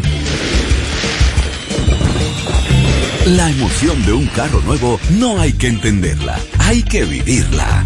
25 años encendiendo nuevas emociones contigo. Visítanos en concesionarios, dealers, sucursales y en autoferiapopular.com.do. Te aseguramos las condiciones de feria que se anuncien. Banco Popular, a tu lado siempre. La Navidad es rica, más de una noche buena se celebra en mi tierra la Navidad de adentro, la que viene del alma, solo se ve en Quisqueya. Presente todo el tiempo, presente en cada mesa de los dominicanos. La Navidad que empieza un primero de enero, solo se da en mi tierra. La Navidad que es rica, la que viene del alma celebra mi tierra. Cuando nos cuidamos unos a otros, hay comunidad. Donde hay comunidad, hay más oportunidades. Donde hay más oportunidades, se vive mejor. Por eso en Grupo Punta Cana trabajamos diariamente de la mano con nuestra comunidad, con proyectos que garantizan el acceso a salud y educación, promoviendo la cultura y el respeto por el medio ambiente, porque el verdadero desarrollo solo es posible cuando es para todos. Grupo Punta Cana con la comunidad. Descubre más en www.grupopuntacana.com.do. Dale el toque dulce a tus mañanas con las nuevas French Toast Sticks de Wendy's. Deliciosas tostadas francesas cortadas a mano, crujientes por fuera y suaves por dentro. Servidas con rico sirop. Disponibles de lunes a viernes de 7 a 10.30 y sábados y domingos de 7 a 11 de la mañana. Pruébalas ya. El desayuno perfecto para tener un buen día. Solo en Wendy's. ¿Cómo celebramos la Navidad en República Dominicana? En San Cristóbal disfrutamos la Navidad de principio a fin, en familia y con los amigos. Tú sabes, los muchachos hacen su recolecta con caldero en mano en la calle para más su cocinado navideño. Se come mucho pollo y puerco horneado, claro, comprado siempre en la Avenida Libertad. Las luces y las actividades navideñas del Parque Central, oh, eso es inigualable y no se puede quedar en la noche una buena ropa de los muchachos entrenando. Vengan a disfrutar de la Navidad Navidad de San Cristóbal. No lo vamos a olvidar. Y así celebramos la Navidad en República Dominicana. Este segmento fue presentado por Gobierno de la República Dominicana. Usted escucha.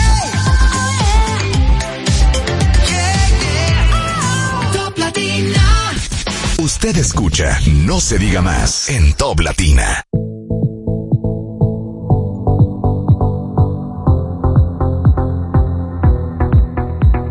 Amigos de vuelta en No se diga más a través de Top Latina. Recuerden que pueden seguirnos a través de nuestras redes sociales, No se diga más RDNX y en Instagram, así como también pueden disfrutar de nuestras entrevistas tanto en YouTube como en Spotify. Vamos a darle la bienvenida a nuestra próxima invitada del día de hoy, que llegó caminando aquí a la, a la emisora. Ay, nuestra, Con miedo, pero caminando. Nuestra querida Karen Ricardo. Karen, bienvenida. Encantadísima, muchísimas gracias. Gracias a ustedes por la invitación. Yo me siento como en casa. Ay, sí. Esta es tu casa, Karen. ¿Sabes que sí? Próxima vicepresidenta. La verdad, la verdad es que la energía cambió.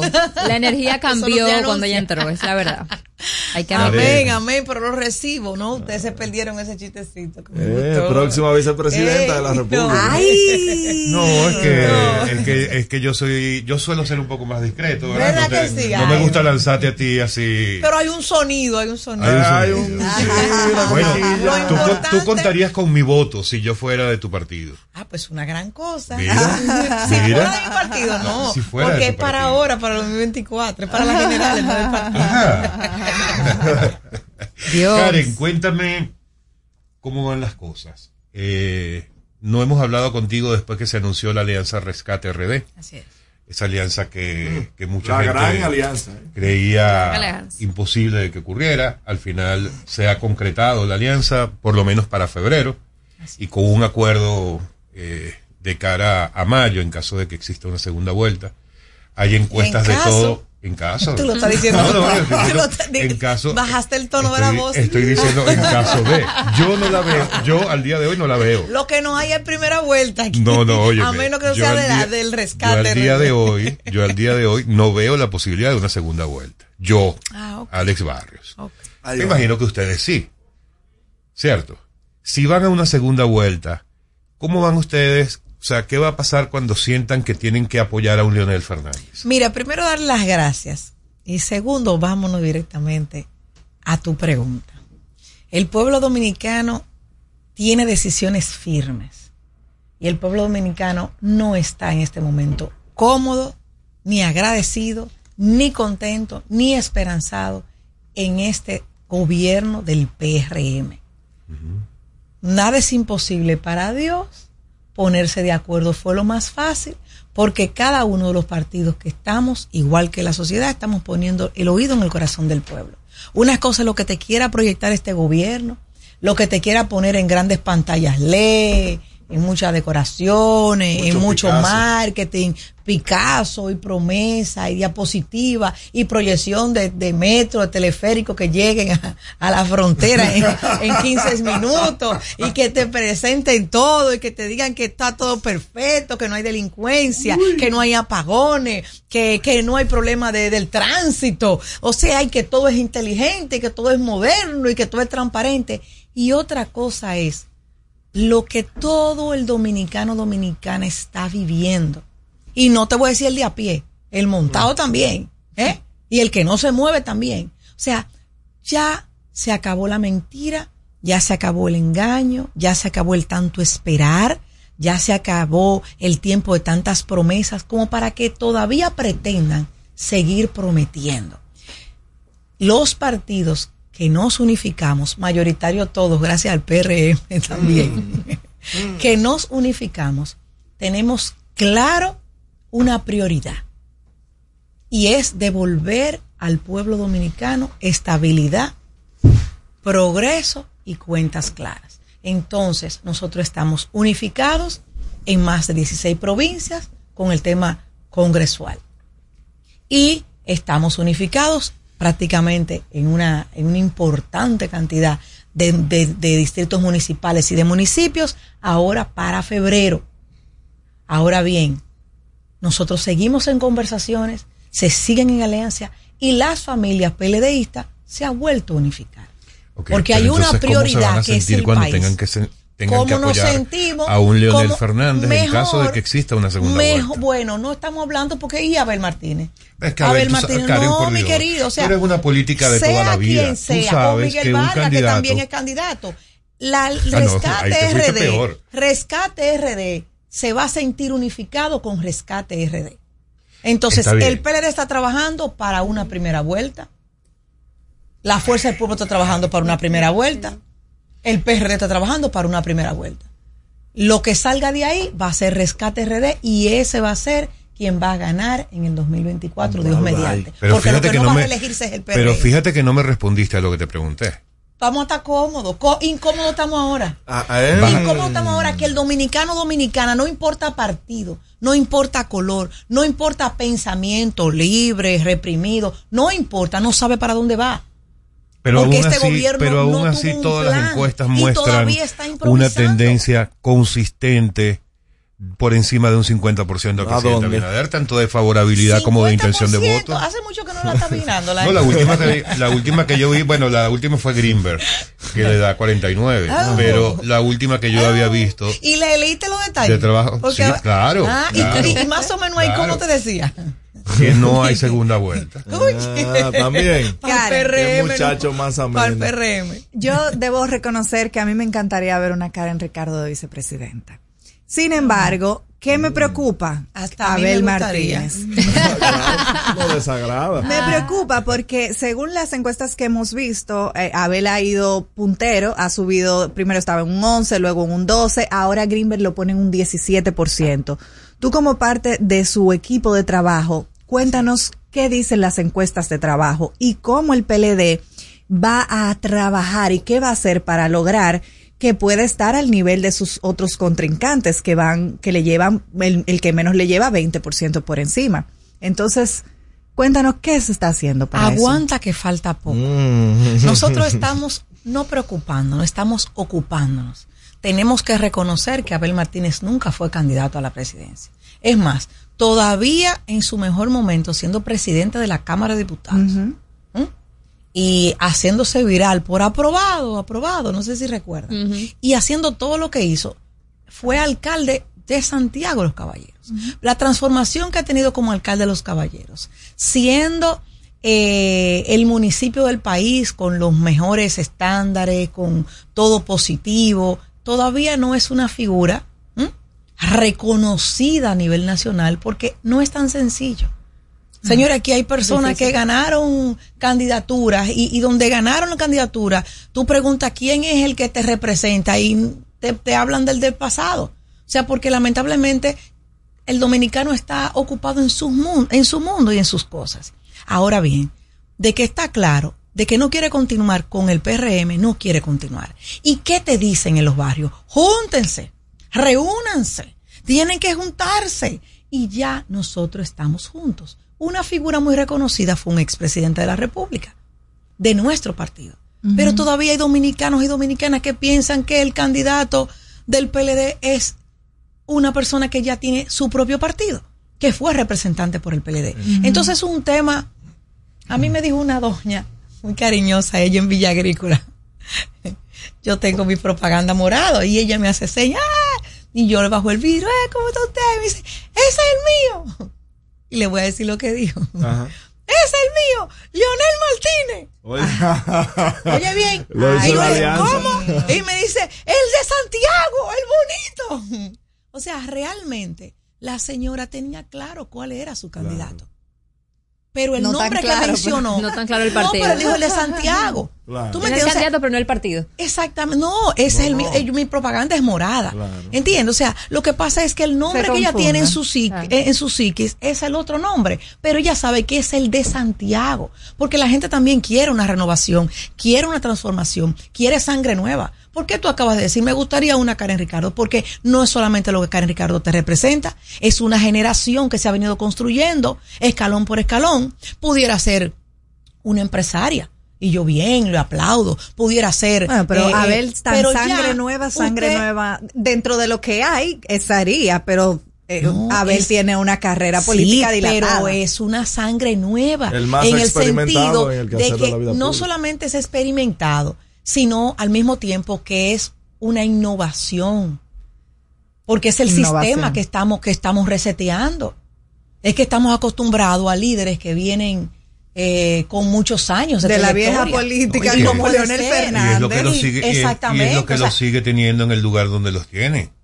O sea que lamentablemente ustedes no pueden terminar de limpiarse mientras se mantengan allí algunas personas, incluido el presidente del partido, Adiós, que es pero uno de los grandes responsables ya ustedes- de ya que su- votaron a de que su partido haya salido Pero en el limpiarnos 2020. de qué? Si Que- de todo lo que construyó el PRM no ha podido Karen, cargar con su propia culpa. Karen, Son sacaron. 27 funcionarios entre destituidos, espérese que sumaron más, y los otros que son renunciados. Entonces le dieron un ministerio sin cartera, o le dieron nombramiento, o le dieron contrato. Los escándalos de presunta pero corrupción fíjate- de este gobierno fíjate yo no, se van a parar. Que yo no he hablado de corrupción. y yo no se dije, han parado. lo sacaron en el 2020. pero lo no sacaron en el saca- 2020. Hubo un cambio de gobierno. Lo sacaron en el 2020 por unas razones muy concretas que tienen que ver con lo que tú acabas de Promesas mencionar. que no y se han que podido uno de los cumplir. principales responsables ni siquiera ha sido ni, ni siquiera ha sido capaz, que hubiera sido el paso número uno, de pedirle perdón a la sociedad dominicana si quería que su organización política le pidió permiso si la- quisiera Pero que la, Luis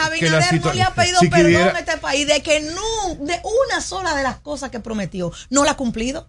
O sea, no y- le ha pedido momen- Y es el disculpas. momento de pedirle De disculpas. que va a ser O otro sea, está- ofrecimiento. Ahora en febrero, por favor, por su- favor. ¿Qué perdón tiene que por pedir el presidente favor, actual? tiene que pedir mucho perdón porque todo lo que dijo fue falso. No, si el presidente todo lo actual que tiene que ofreció pedir perdón, fue mentira. todo lo que Entonces, todo el perdón que tiene que pedir el ilusionó una población y la fuerza del pueblo. Ilusionó una población dije- diciendo que iba a ser un cambio y que iba a acabar con muchas cosas. y hoy profundo, son los Karen, grandes protagonistas de la peor administración que está llevando la República Dominicana, retroceso en todas las políticas públicas que habían en la República Dominicana. Entonces el cambio, ¿de dónde, ¿para Tienen dónde que- fue? tienen que ir de reversa. Tenemos que el cambio que fue de reversa. mensajes, Eso diría yo al O sea, no se- PRM. No, nos podemos limitar a Talking Point. Ya venimos, no se diga más.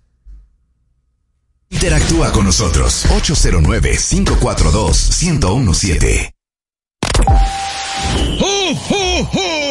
Top Latina. La Navidad es rica, más una noche buena se celebra en mi tierra. La Navidad de adentro, la que viene del alma, solo se ve en Quisqueya. Presente todo el tiempo, presente en cada mesa de los dominicanos. La Navidad que empieza un primero de enero solo se da en mi tierra.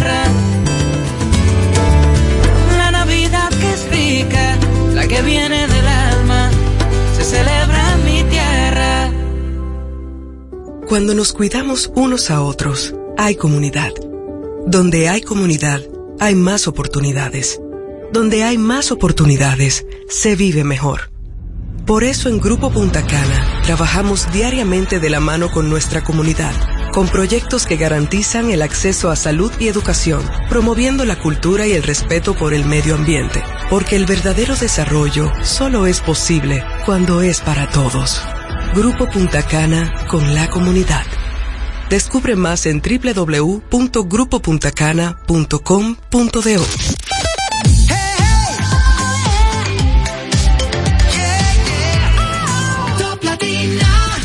Usted escucha No se diga más en Top Latina.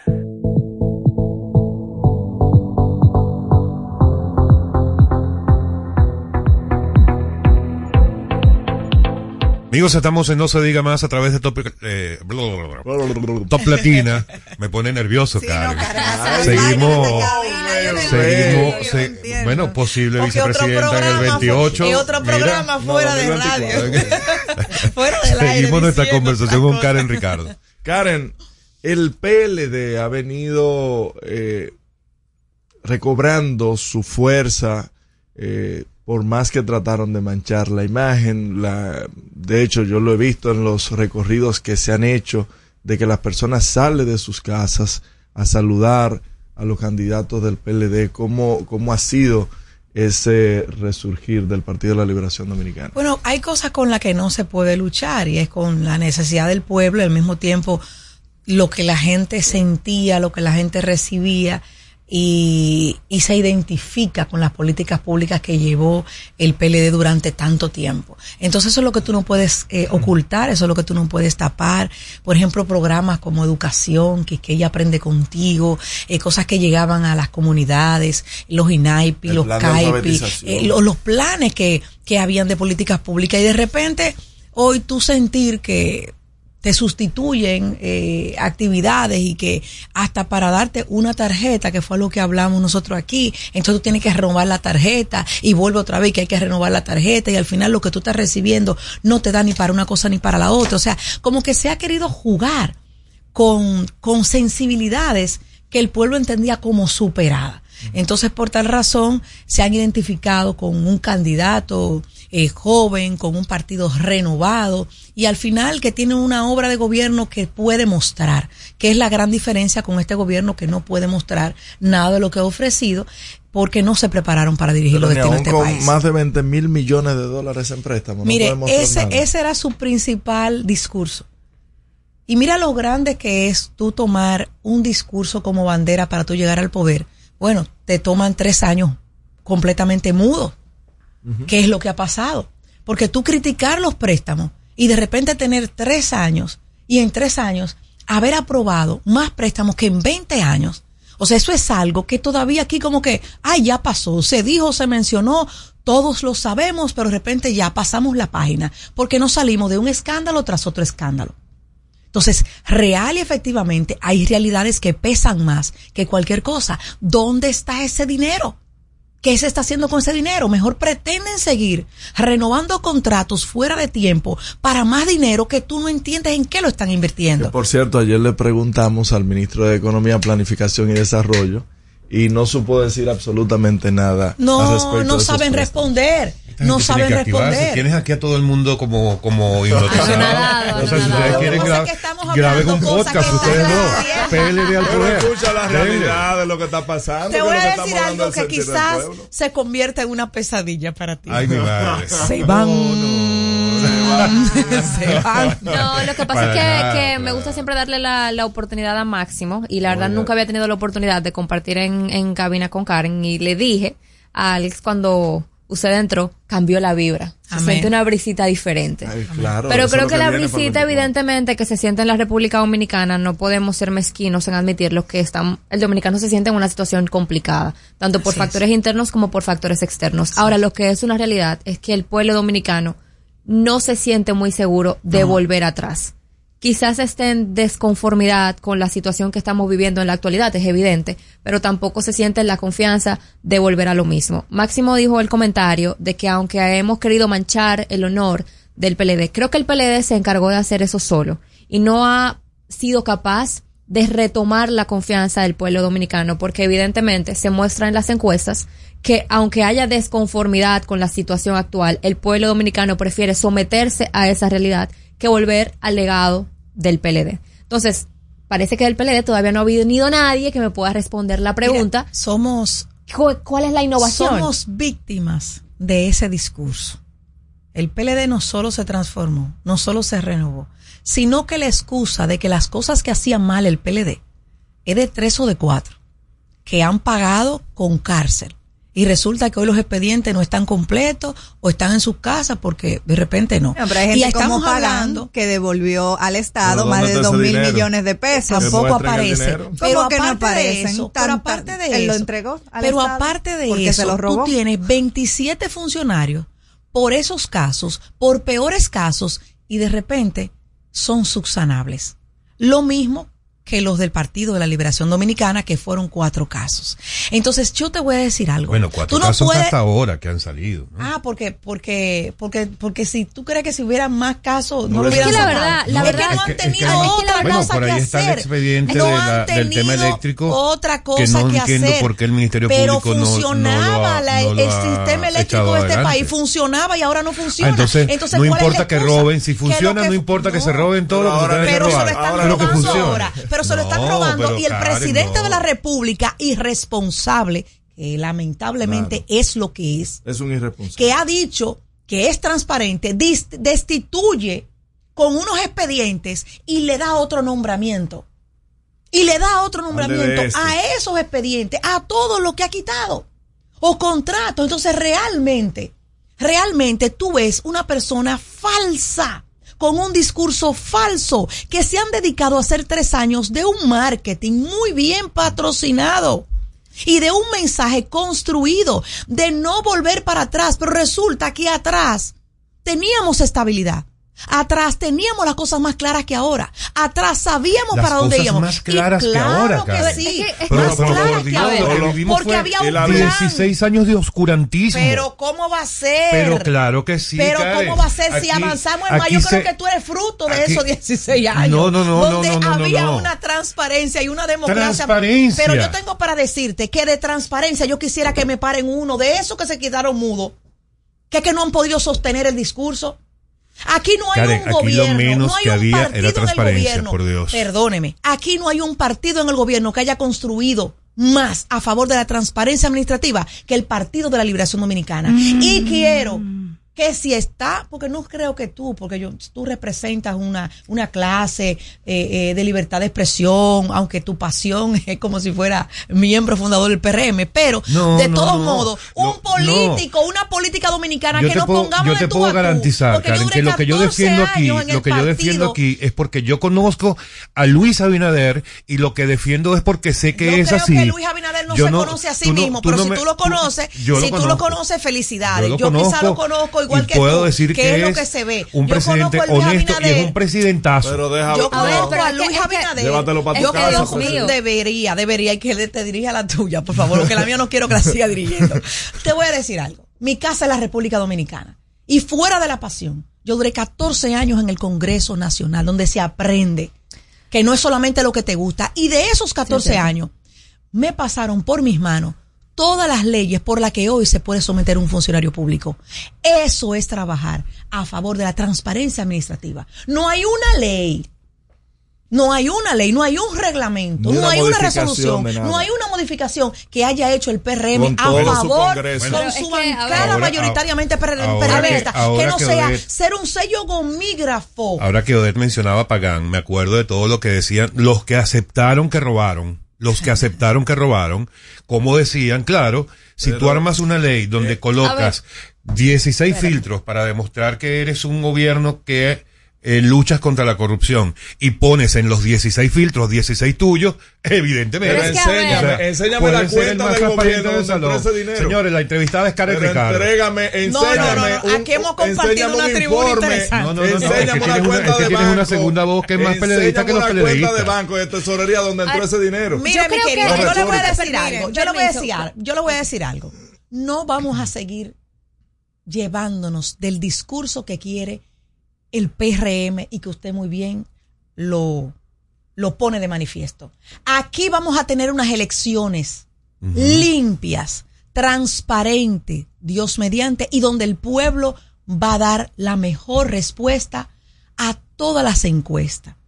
Esto está difícil porque el PRM y Luis Abinader no sabían para dónde iban y por eso llegaron. Entonces, me- como llegaron, de la misma forma que llegaron, se van. Y le voy a decir, tenemos un candidato estrella que sabe, que sabe, no de teorías, de práctica, y que con la práctica ha mostrado y demostrado transparencia, honestidad, buen manejo de los fondos públicos, autoridad que no tiene Luis Abinader, carácter que no tiene Luis Abinader, y que realmente ha hecho un plan, ha presentado un plan y hoy presenta un plan sobre salud, ha presentado un plan sobre seguridad, ha presentado un plan El Vamos 80%, a ver, el es que- a ver, 80% pero cosas Abel que, Martínez el 80% cosas y que el ya se están haciendo, por PLD no se están haciendo porque ¿por qué tenemos el ver, tranque Karen, en este país? Pero lo que pasa es que ustedes vienen y expresan en torno a su candidato, pero la realidad es que Abel Martínez no ha logrado consolidar el voto del PLD respecto a su candidatura y no lo digo yo, lo demuestran las encuestas. Las encuestas. Entonces hablamos de innovación y no lo estoy haciendo desde un punto de vista partidista, lo estoy haciendo desde una voz hacia los dominicanos, porque todos los políticos estamos enfocados en los números de las encuestas, pero es como si no estuviéramos de verdad escuchando lo que quiere el país. El país quiere propuestas. El país ya no, el país está cansado y hablo también por mí del mismo discurso cada vez que se junta un grupo de políticos de diferentes partidos es como pasándose la pelota caliente. ¿Quién es malo y quién es Queremos propuestas. Entonces, ¿cómo hablamos de propuestas y de innovación cuando al final del día, según los números, quien va a representar eh, esta gran alianza de rescate RD sería el presidente Leonel Fernández porque es el que tiene la mayoría de, vamos a decir, votos. Entonces, ¿cómo podemos hablar de innovación si quien va a representar esta gran alianza es el político que tiene la mayor tasa de rechazo en este momento? Y que es un dinosaurio político, y hay que decirlo, porque ya está bueno, de verdad. Mire, eh, es como querer Porque a mí me encantaría, para- y lo admito, a mí me, a mí me, y permiso, a mí me encantaría ver a un Abel Martínez representando esta gran alianza, está porque queremos algo haciendo nuevo, pero propuestas, está haciendo propuestas, pero no hay mejor propuesta que tú ver el resultado. Y Abel es un hombre que ha dado resultados. Pero no tiene a donde quiera que ha estado. Pero es que, eso, que es, que, es es que no es lo que usted dice. Como no la tenía Es que no es lo que no diga. la tenía Es que no es lo que usted diga. es que no es lo que usted diga. Lo que, lo que no da resultado es mantener cuatro años más la República bien, Dominicana. Vamos- con un discurso de que no hay un bien, logro y decir que, que lo que tú encontraste fue un desastre, Ay, donde pues, realmente escúchame, no Formula- la pregunta. escúchame, La administración escúchame, pública de la. República Dominicana. Vamos a tomar el argumento de, de Omar. Vamos a, está bien, este gobierno es un desastre, eh, hay que cambiarlo, vamos a aceptar eso, ¿verdad? Y vamos a ver el escenario hipotético de una segunda vuelta que según todas las encuestas pareciera ¿qué va a ocurrir? que es el escenario en el que podrían entonces sacar al presidente Abinader. Según el acuerdo que ustedes han logrado en la Alianza Rescate RD, el que quede de tercero apoyaría al que quede de segundo. Es así, Así ¿cierto? Todo lo que indican, todas las encuestas, las del gobierno, las de los medios y las de ustedes, es que Abel está muy por debajo de Leonel Fernández. Entonces, todo indica que ese posible candidato que vaya a una segunda vuelta, a quien el otro le va a tener que dar el apoyar. apoyo, es Leonel Fernández. Entonces, no es, como dice Omara, y como acaba de, de confirmar Odette, no es simplemente volver a ese pasado que no lo representa Abel. O sea, no es Abel el que estaría llegando. Es Leonel Fernández, Eso tres no veces verdad. presidente de la República, Eso no es verdad. un dinosaurio de la política, como acaba La de decir fuerza Odette. del pueblo no tiene la- el poder Cuando, para. cuando Entonces- de nació ya Leonel era era presidente. presidente, exacto. Entonces dijo, Pero o sea, nada, Qué pero, pero barbaridad. tiene su, tiene su legado, hizo su impronta. Ahora, Claro ¿qué que nosotros sí. queremos, esta generación de hombres y mujeres? Pues, pues tener la oportunidad de poder trabajar y de poder dirigir los destinos de este país. Borrar las cosas negativas y mostrar y demostrar lo positivo. Nosotros nos preparamos para dirigir los destinos de este país. Nosotros no venimos a improvisar. Y venimos, venimos de un partido político que es el Partido de la Liberación Dominicana que tiene un plan. Abel Martín está presentando propuestas. ¿Qué le hacemos un llamado a la sociedad? ¿Y qué nosotros estamos haciendo cada vez que Abel recorrió el país y lo recorre a cada rato diciendo, Abel te escucha? Abel escuchó lo que quiere el pueblo. Y la mayoría del pueblo dominicano, como lo que está haciendo nuestro presidente del partido, Danilo Medina, que está yendo a los sectores productivos del país, donde le dicen, mire lo que usted no, no- lo que usted no aportó, y estábamos sembrando, y estamos trabajando, pero se descuidó el campo. Entonces, real y efectivamente, hay un grito. Y no es que yo lo quiera, Es que lo hay. es que hay una realidad. Y esa realidad, con esa realidad no puede nadie. Olvídate de que si Lionel, de que si Abel, de, si- de que si Miguel Vargas. El tema es que Abinader ya llegó hasta el 2024. Nos vamos, Karen, se Ya nos llegó hasta el tiempo. 2024 y con Dios delante. ¿Qué fue lo que- Rescate RD viene con un plan, con una figura renovada, con partidos que van a trabajar en conjunto, con experiencia y además con un mensaje aprendido y otro muy importante desaprendido. Ahora, el bulto, el allante, el movimiento, el espectáculo, el descrédito que se le ha hecho a la política para introducir a empresarios, comerciantes, negociantes de este país en la política dominicana, eso tiene que parar. Ay, Karen, pero No el PLD podemos tenía seguir- la misma cantidad de No, empresarios en el Dios, gobierno. No, por. Dios. No, No, no, no, no, podemos no. seguir mismo, con un además. Representante. Si con más. hasta en los en el Senado de la República que te digan que ellos no son políticos, que ellos son empresarios. No, hombre. O sea, tú no puedes Eso tener no es eso. así. Tú no puedes tener eso. Y vamos. lamentablemente, y lamentablemente parte del desastre que tiene este gobierno es que, que dejó la base de su partido, los políticos de tradición, para improvisar con figuras que ellos entiendan que tienen que Karen, cobrarse lo que aportaron No me dio tiempo de preguntarte lo que, van. lo que A ver. Martínez, no me dio, vamos, pre- sí, no yo me sé dio que- no me, no dio tiempo de preguntarte, no me dio tiempo de preguntarte lo que pensaste con, con lo que dijo Charlie en estos días de las No, mujeres. hay, hay muchas interpretaciones y él estaba ¿Qué fue hablando con una decir? comunicadora, él estaba hablando con una periodista y dijo con las mujeres no se ganan por la forma como ella le estaba preguntando, pero yo no me voy a poner a, a- a discutir ni... No, es que yo sé que tú eres sensible a esos temas y por eso es te que voy a decir algo, eso es como una vez que un legislador Y- en el Congreso, estando yo presente, porque hay cosas con las que tú no puedes competir, y lamentablemente no hay más ciego que no quiero ver. Ese legislador que, que es de mi partido se quitó una correa por un discurso muy apasionado de una legisladora Wow. que estaba acabando con el Congreso y dijo, lo único que le falta a la colega es que nos dé una pela. Oiga bien, porque ha dicho tantas cosas de que nosotros, los que estamos aquí en el Congreso, no servimos. ¿Y qué pasó? La opinión pública lo que dijo fue que el legislador se sacó la correa para darle una pela. O sea que lamentablemente a veces hay temas, El lenguaje corporal, hay palabras, hay cosas y todo es el mensaje que tú quieras creer y que tú quieras decir. Ahora, cuando tú estás presente de un escenario y tú sabes lo que dijiste, ni siquiera vale la pena discutirlo. Hay que dejar que la bola corra. Y como aquí hay tanta, bueno, este gobierno hay tanta bola que corren, pues una noticia mata a la otra. Bueno, Lo Karen. que no vamos a dejar que se muera es la esperanza que tiene el pueblo dominicano Mm. con el rescate RD encabezado por un joven que no es bulto, un joven que no es teoría, un joven que no es empresario, Hechos. un hombre que es político formado y que ha demostrado que así como transformó una ciudad va a transformar un país. Se Abel van. Martínez, presidente. Bueno, Dios Karen. Te tendremos aquí varias veces de aquí a mayo. Amén, amén. Y después que te anuncien como candidata a Ay, vicepresidenta, claro más todavía. anuncien, cuidado si, cuidado si dejas de venir para acá cuando te lancen como candidata a Ay, vicepresidenta. jamás, jamás. Cuidado. Amigos, Jamás. estamos en No se diga más. Gracias, Karen, por estar con nosotros como siempre. Igual. Al regreso, más información en No se diga más. Top Latina. Aprendo en el colegio. Me llena de energía. Me brinda vitaminas. Para ganar el juego. Creciendo sano y fuerte. Todos tomamos Fortimal Kids. Un brazo de poder en cada cucharada. Fortalece el sistema inmune de tus hijos con Fortimal Kids, fuente de omega, vitaminas A, D y extracto de malta. Con rico sabor a naranja. Un producto de laboratorios Dr. Collado. Dale el toque dulce a tus mañanas con las nuevas French Toast Sticks de Wendy's. Deliciosas tostadas francesas cortadas a mano, crujientes por fuera y suaves por dentro. Servidas con rico sirop. Disponibles de lunes a viernes de 7 a 10.30 y sábados y domingos de 7 a 11 de la mañana. Pruébalas ya. El desayuno perfecto para tener un buen día. Solo en Wendy's.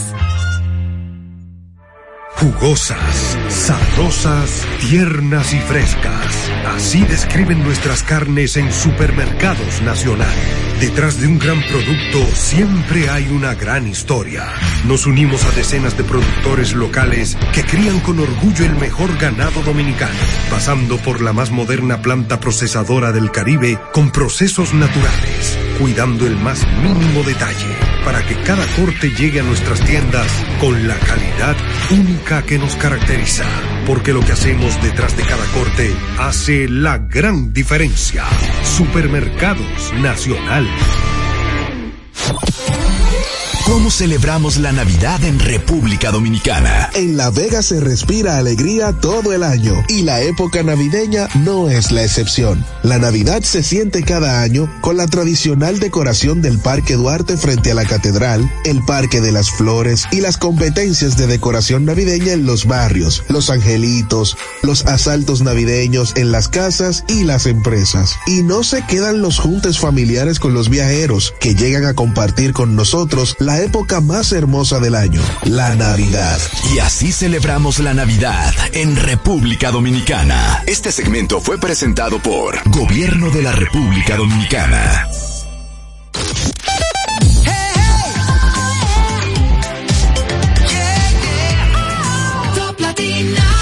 Usted escucha No se diga más en Top Latina. Amigos de vuelta en No se diga más a través de Top Latina.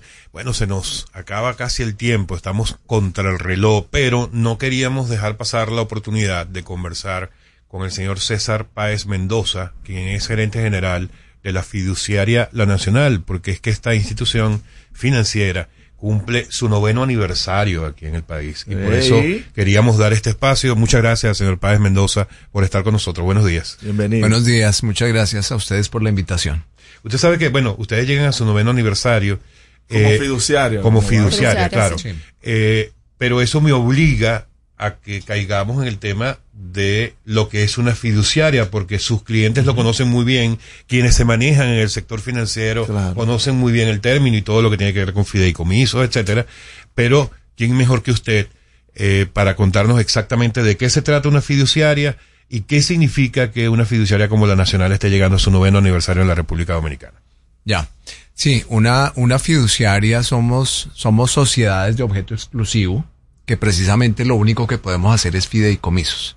El fideicomiso fue una figura que se introdujo aquí al país eh, a través de la ley 189-11, eh, con el ánimo inicial de, de tener un instrumento que pudiera facilitar eh, la administración y sobre todo las ventajas fiscales que tienen, que se les dan a los proyectos de vivienda de bajo costo.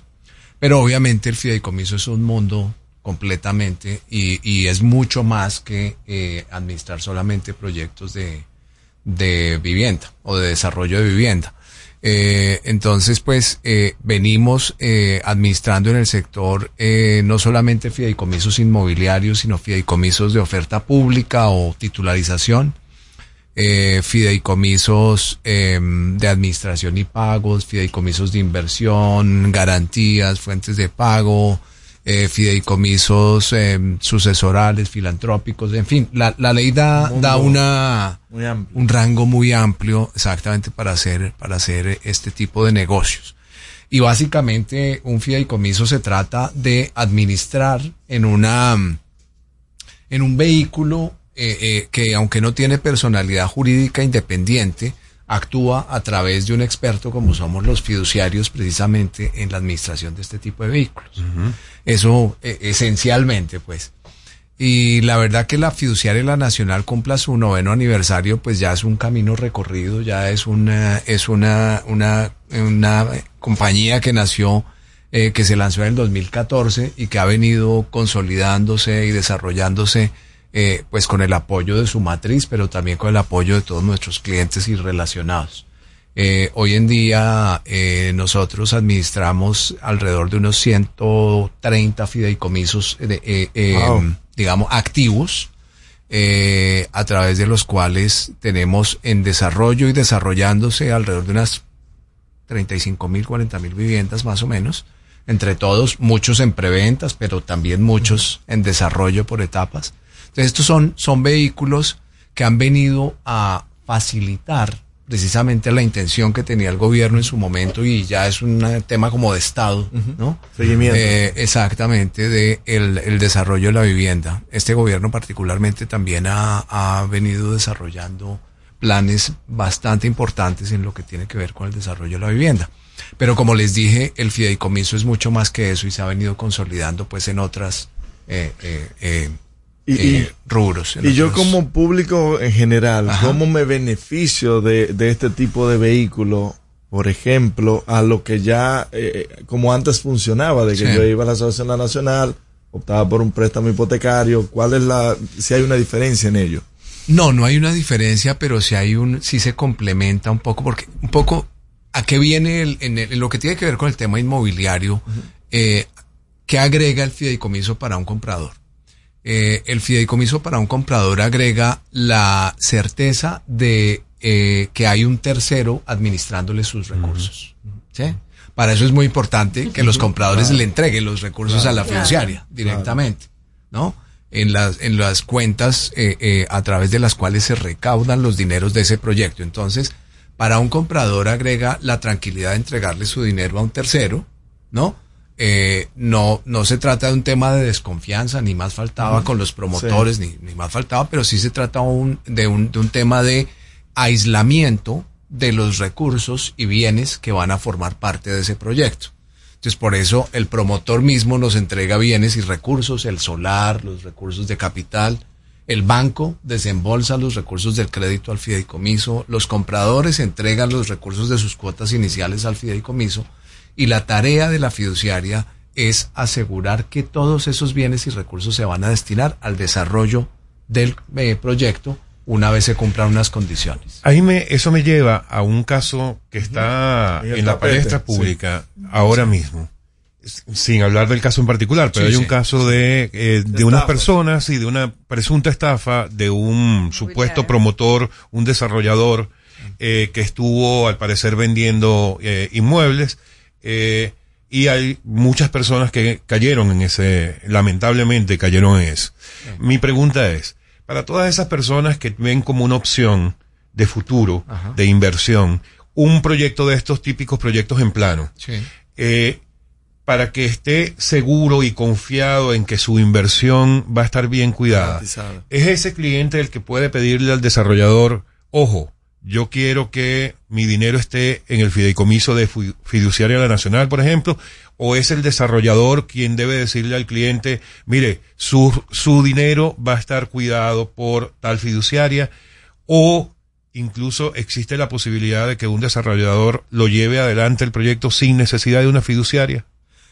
Sí, sí, de hecho el fideicomiso no es obligatorio, digamos, para desarrollar un proyecto de vivienda, salvo aquel que quiera eh, desarrollar un proyecto de vivienda de bajo costo y que quiera tener las ventajas fiscales y, y- y Claro, económicas los que, que los beneficios que da, que da la ley para, para ello. No es obligatorio. Sin embargo, cada día más los promotores mismos, por, eh, por su propia iniciativa, vienen acudiendo a la figura del fideicomiso. Tal es que, por ejemplo, en la fiduciaria, nosotros de los negocios inmobiliarios tenemos una mezcla de un 60% de vivienda de bajo costo y ya un 40% de Wow. vivienda de precio libre.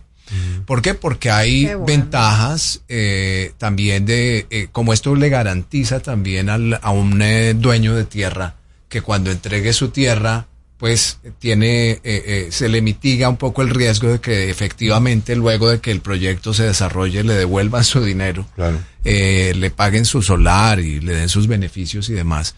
Pues obviamente eh, se ha utilizado mucho la figura para que el aportante, el, fide- el aportante se vuelva también fideicomitente en un, en un fideicomiso. El promotor también se vuelva fideicomitente. Y hay mucho promotor, muchos promotores que ya están utilizando muchísimo la figura voluntariamente, por decirlo de alguna manera. Ahora, si yo fuera consumidor, eh, fuera a comprar un inmueble, eh, yo sí prefiero que haya una fiduciaria por medio. Y lo puede exigir. ¿no? Eh, sí, pero ya es decisión del promotor. Claro. Hay promotores que dicen, no, yo no tengo fiduciaria y si quieres comprar acá me entregas di- directamente. Y Ya, el- ya el consumidor, eh, eh, digamos, tomará la decisión de por dónde se va.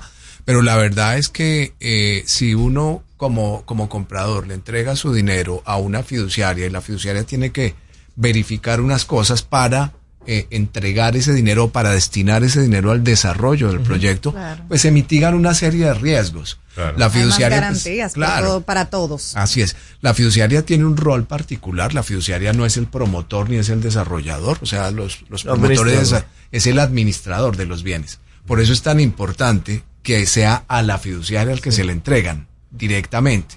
Así un comprador quiere estar, eh, eh, digamos, tranquilo con que su dinero se lo entregó a la fiduciaria, hay que depositarlo en las cuentas del fideicomiso. ¿Hacia ¿sí? dónde va? ¿Cuál es la visión que tienen eh, para el futuro, para los próximos años, la Ya. fiduciaria de la nacional? Mire, eh, nosotros queremos obviamente seguir siendo unos participantes importantes, eh, eh, líderes en el, en el tema inmobiliario, pero también eh, eh, queremos participar en, las, en los fideicomisos de oferta pública. De hecho, estamos pendientes de una no objeción para ya salir con nuestra primera emisión. Eh, queremos también en el futuro hacer un fideicomiso de oferta pública, titularización de cartera. Estamos trabajando en su estructuración y quisiéramos que eh, también se nos diera la oportunidad en el futuro de participar en los fideicomisos de asociaciones público-privadas. Eh, el desarrollo del país, de, del- de la infraestructura del país puede estar, y de hecho el gobierno eh, lo ha venido promoviendo un poco, apalancada eh, en este Claro. vehículo, ¿no? Eh, sobre todo va a facilitar y a, y a también dejar, dar más tranquilidad para la inversión extranjera. Eh, y para la inversión del mismo Estado en los proyectos de asociación público-privada, porque ambos ponen dinero. y el fideicomiso es un vehículo ideal. Es una pena que a veces hayan personas queriendo desacreditar un, un recurso, una herramienta tan importante para el país como los fideicomisos. Es, es sí, y yo, yo sí, eh, yo estoy de acuerdo. Entiendo que ha sido por temas coyunturales, pero creo que eh, hay que ver muchísimo más allá. Eh, hay que ver, por ejemplo, eh, eh, eh, las experiencias de, de, de Colombia, las experiencias de México, las experiencias de Ecuador, en lo que aporta el fideicomiso, ¿no? Para el desarrollo de temas de asociación público-privada y de los mismos temas públicos. Eh, hace poco salió una noticia por ahí que el fideicomiso en México estaba un poco cuestionado por eh, Ujú. fideicomisos muy de largo plazo con recursos del Estado y la verdad es que no se entendía bien el problema. Ahí lo que se estaba cuestionando no era el fideicomiso, sino un poco la ejecución presupuestal a través de un vehículo cualquiera que hubiera Claro. podido ser un fideicomiso o una o un SPV específico para, para eso. Yo creo que hay que ver mucho más allá porque el fideicomiso finalmente es un vehículo accesorio. O sea, nosotros estamos ahí para dar soporte a un desarrollo de un proyecto inmobiliario, a la construcción y desarrollo de una carretera, al cumplimiento de un obje- del objeto de alguna eh, eh, servicio público, a ese tipo de cosas, pero no es el negocio eh, final. Quizás también un tema de educación, ¿no? De- Totalmente. Para que la población entienda, sobre todo cuando se trata, cuando ya interviene el tema público, el tema, el tema gobierno, el tema, lo de las alianzas público-privadas, ya hay, donde entra la política todo se daña, sobre todo cuando tiene que ver con opinión pública, con comunicación. Quizás un tema de educación valga Sí, la pena totalmente. llevar a, no, el tema, lo de las alianzas público-privadas, ya hay, donde entra la política todo se daña, sobre todo cuando tiene que ver con opinión pública, con comunicación. Quizás un tema de educación, donde entra la política todo se daña, sobre todo cuando tiene que ver con opinión pública, con comunicación. Quizás un tema de educación, va- no tiene que ver con opinión pública, con comunicación. Quizás un tema de educación, quizás un tema de educación,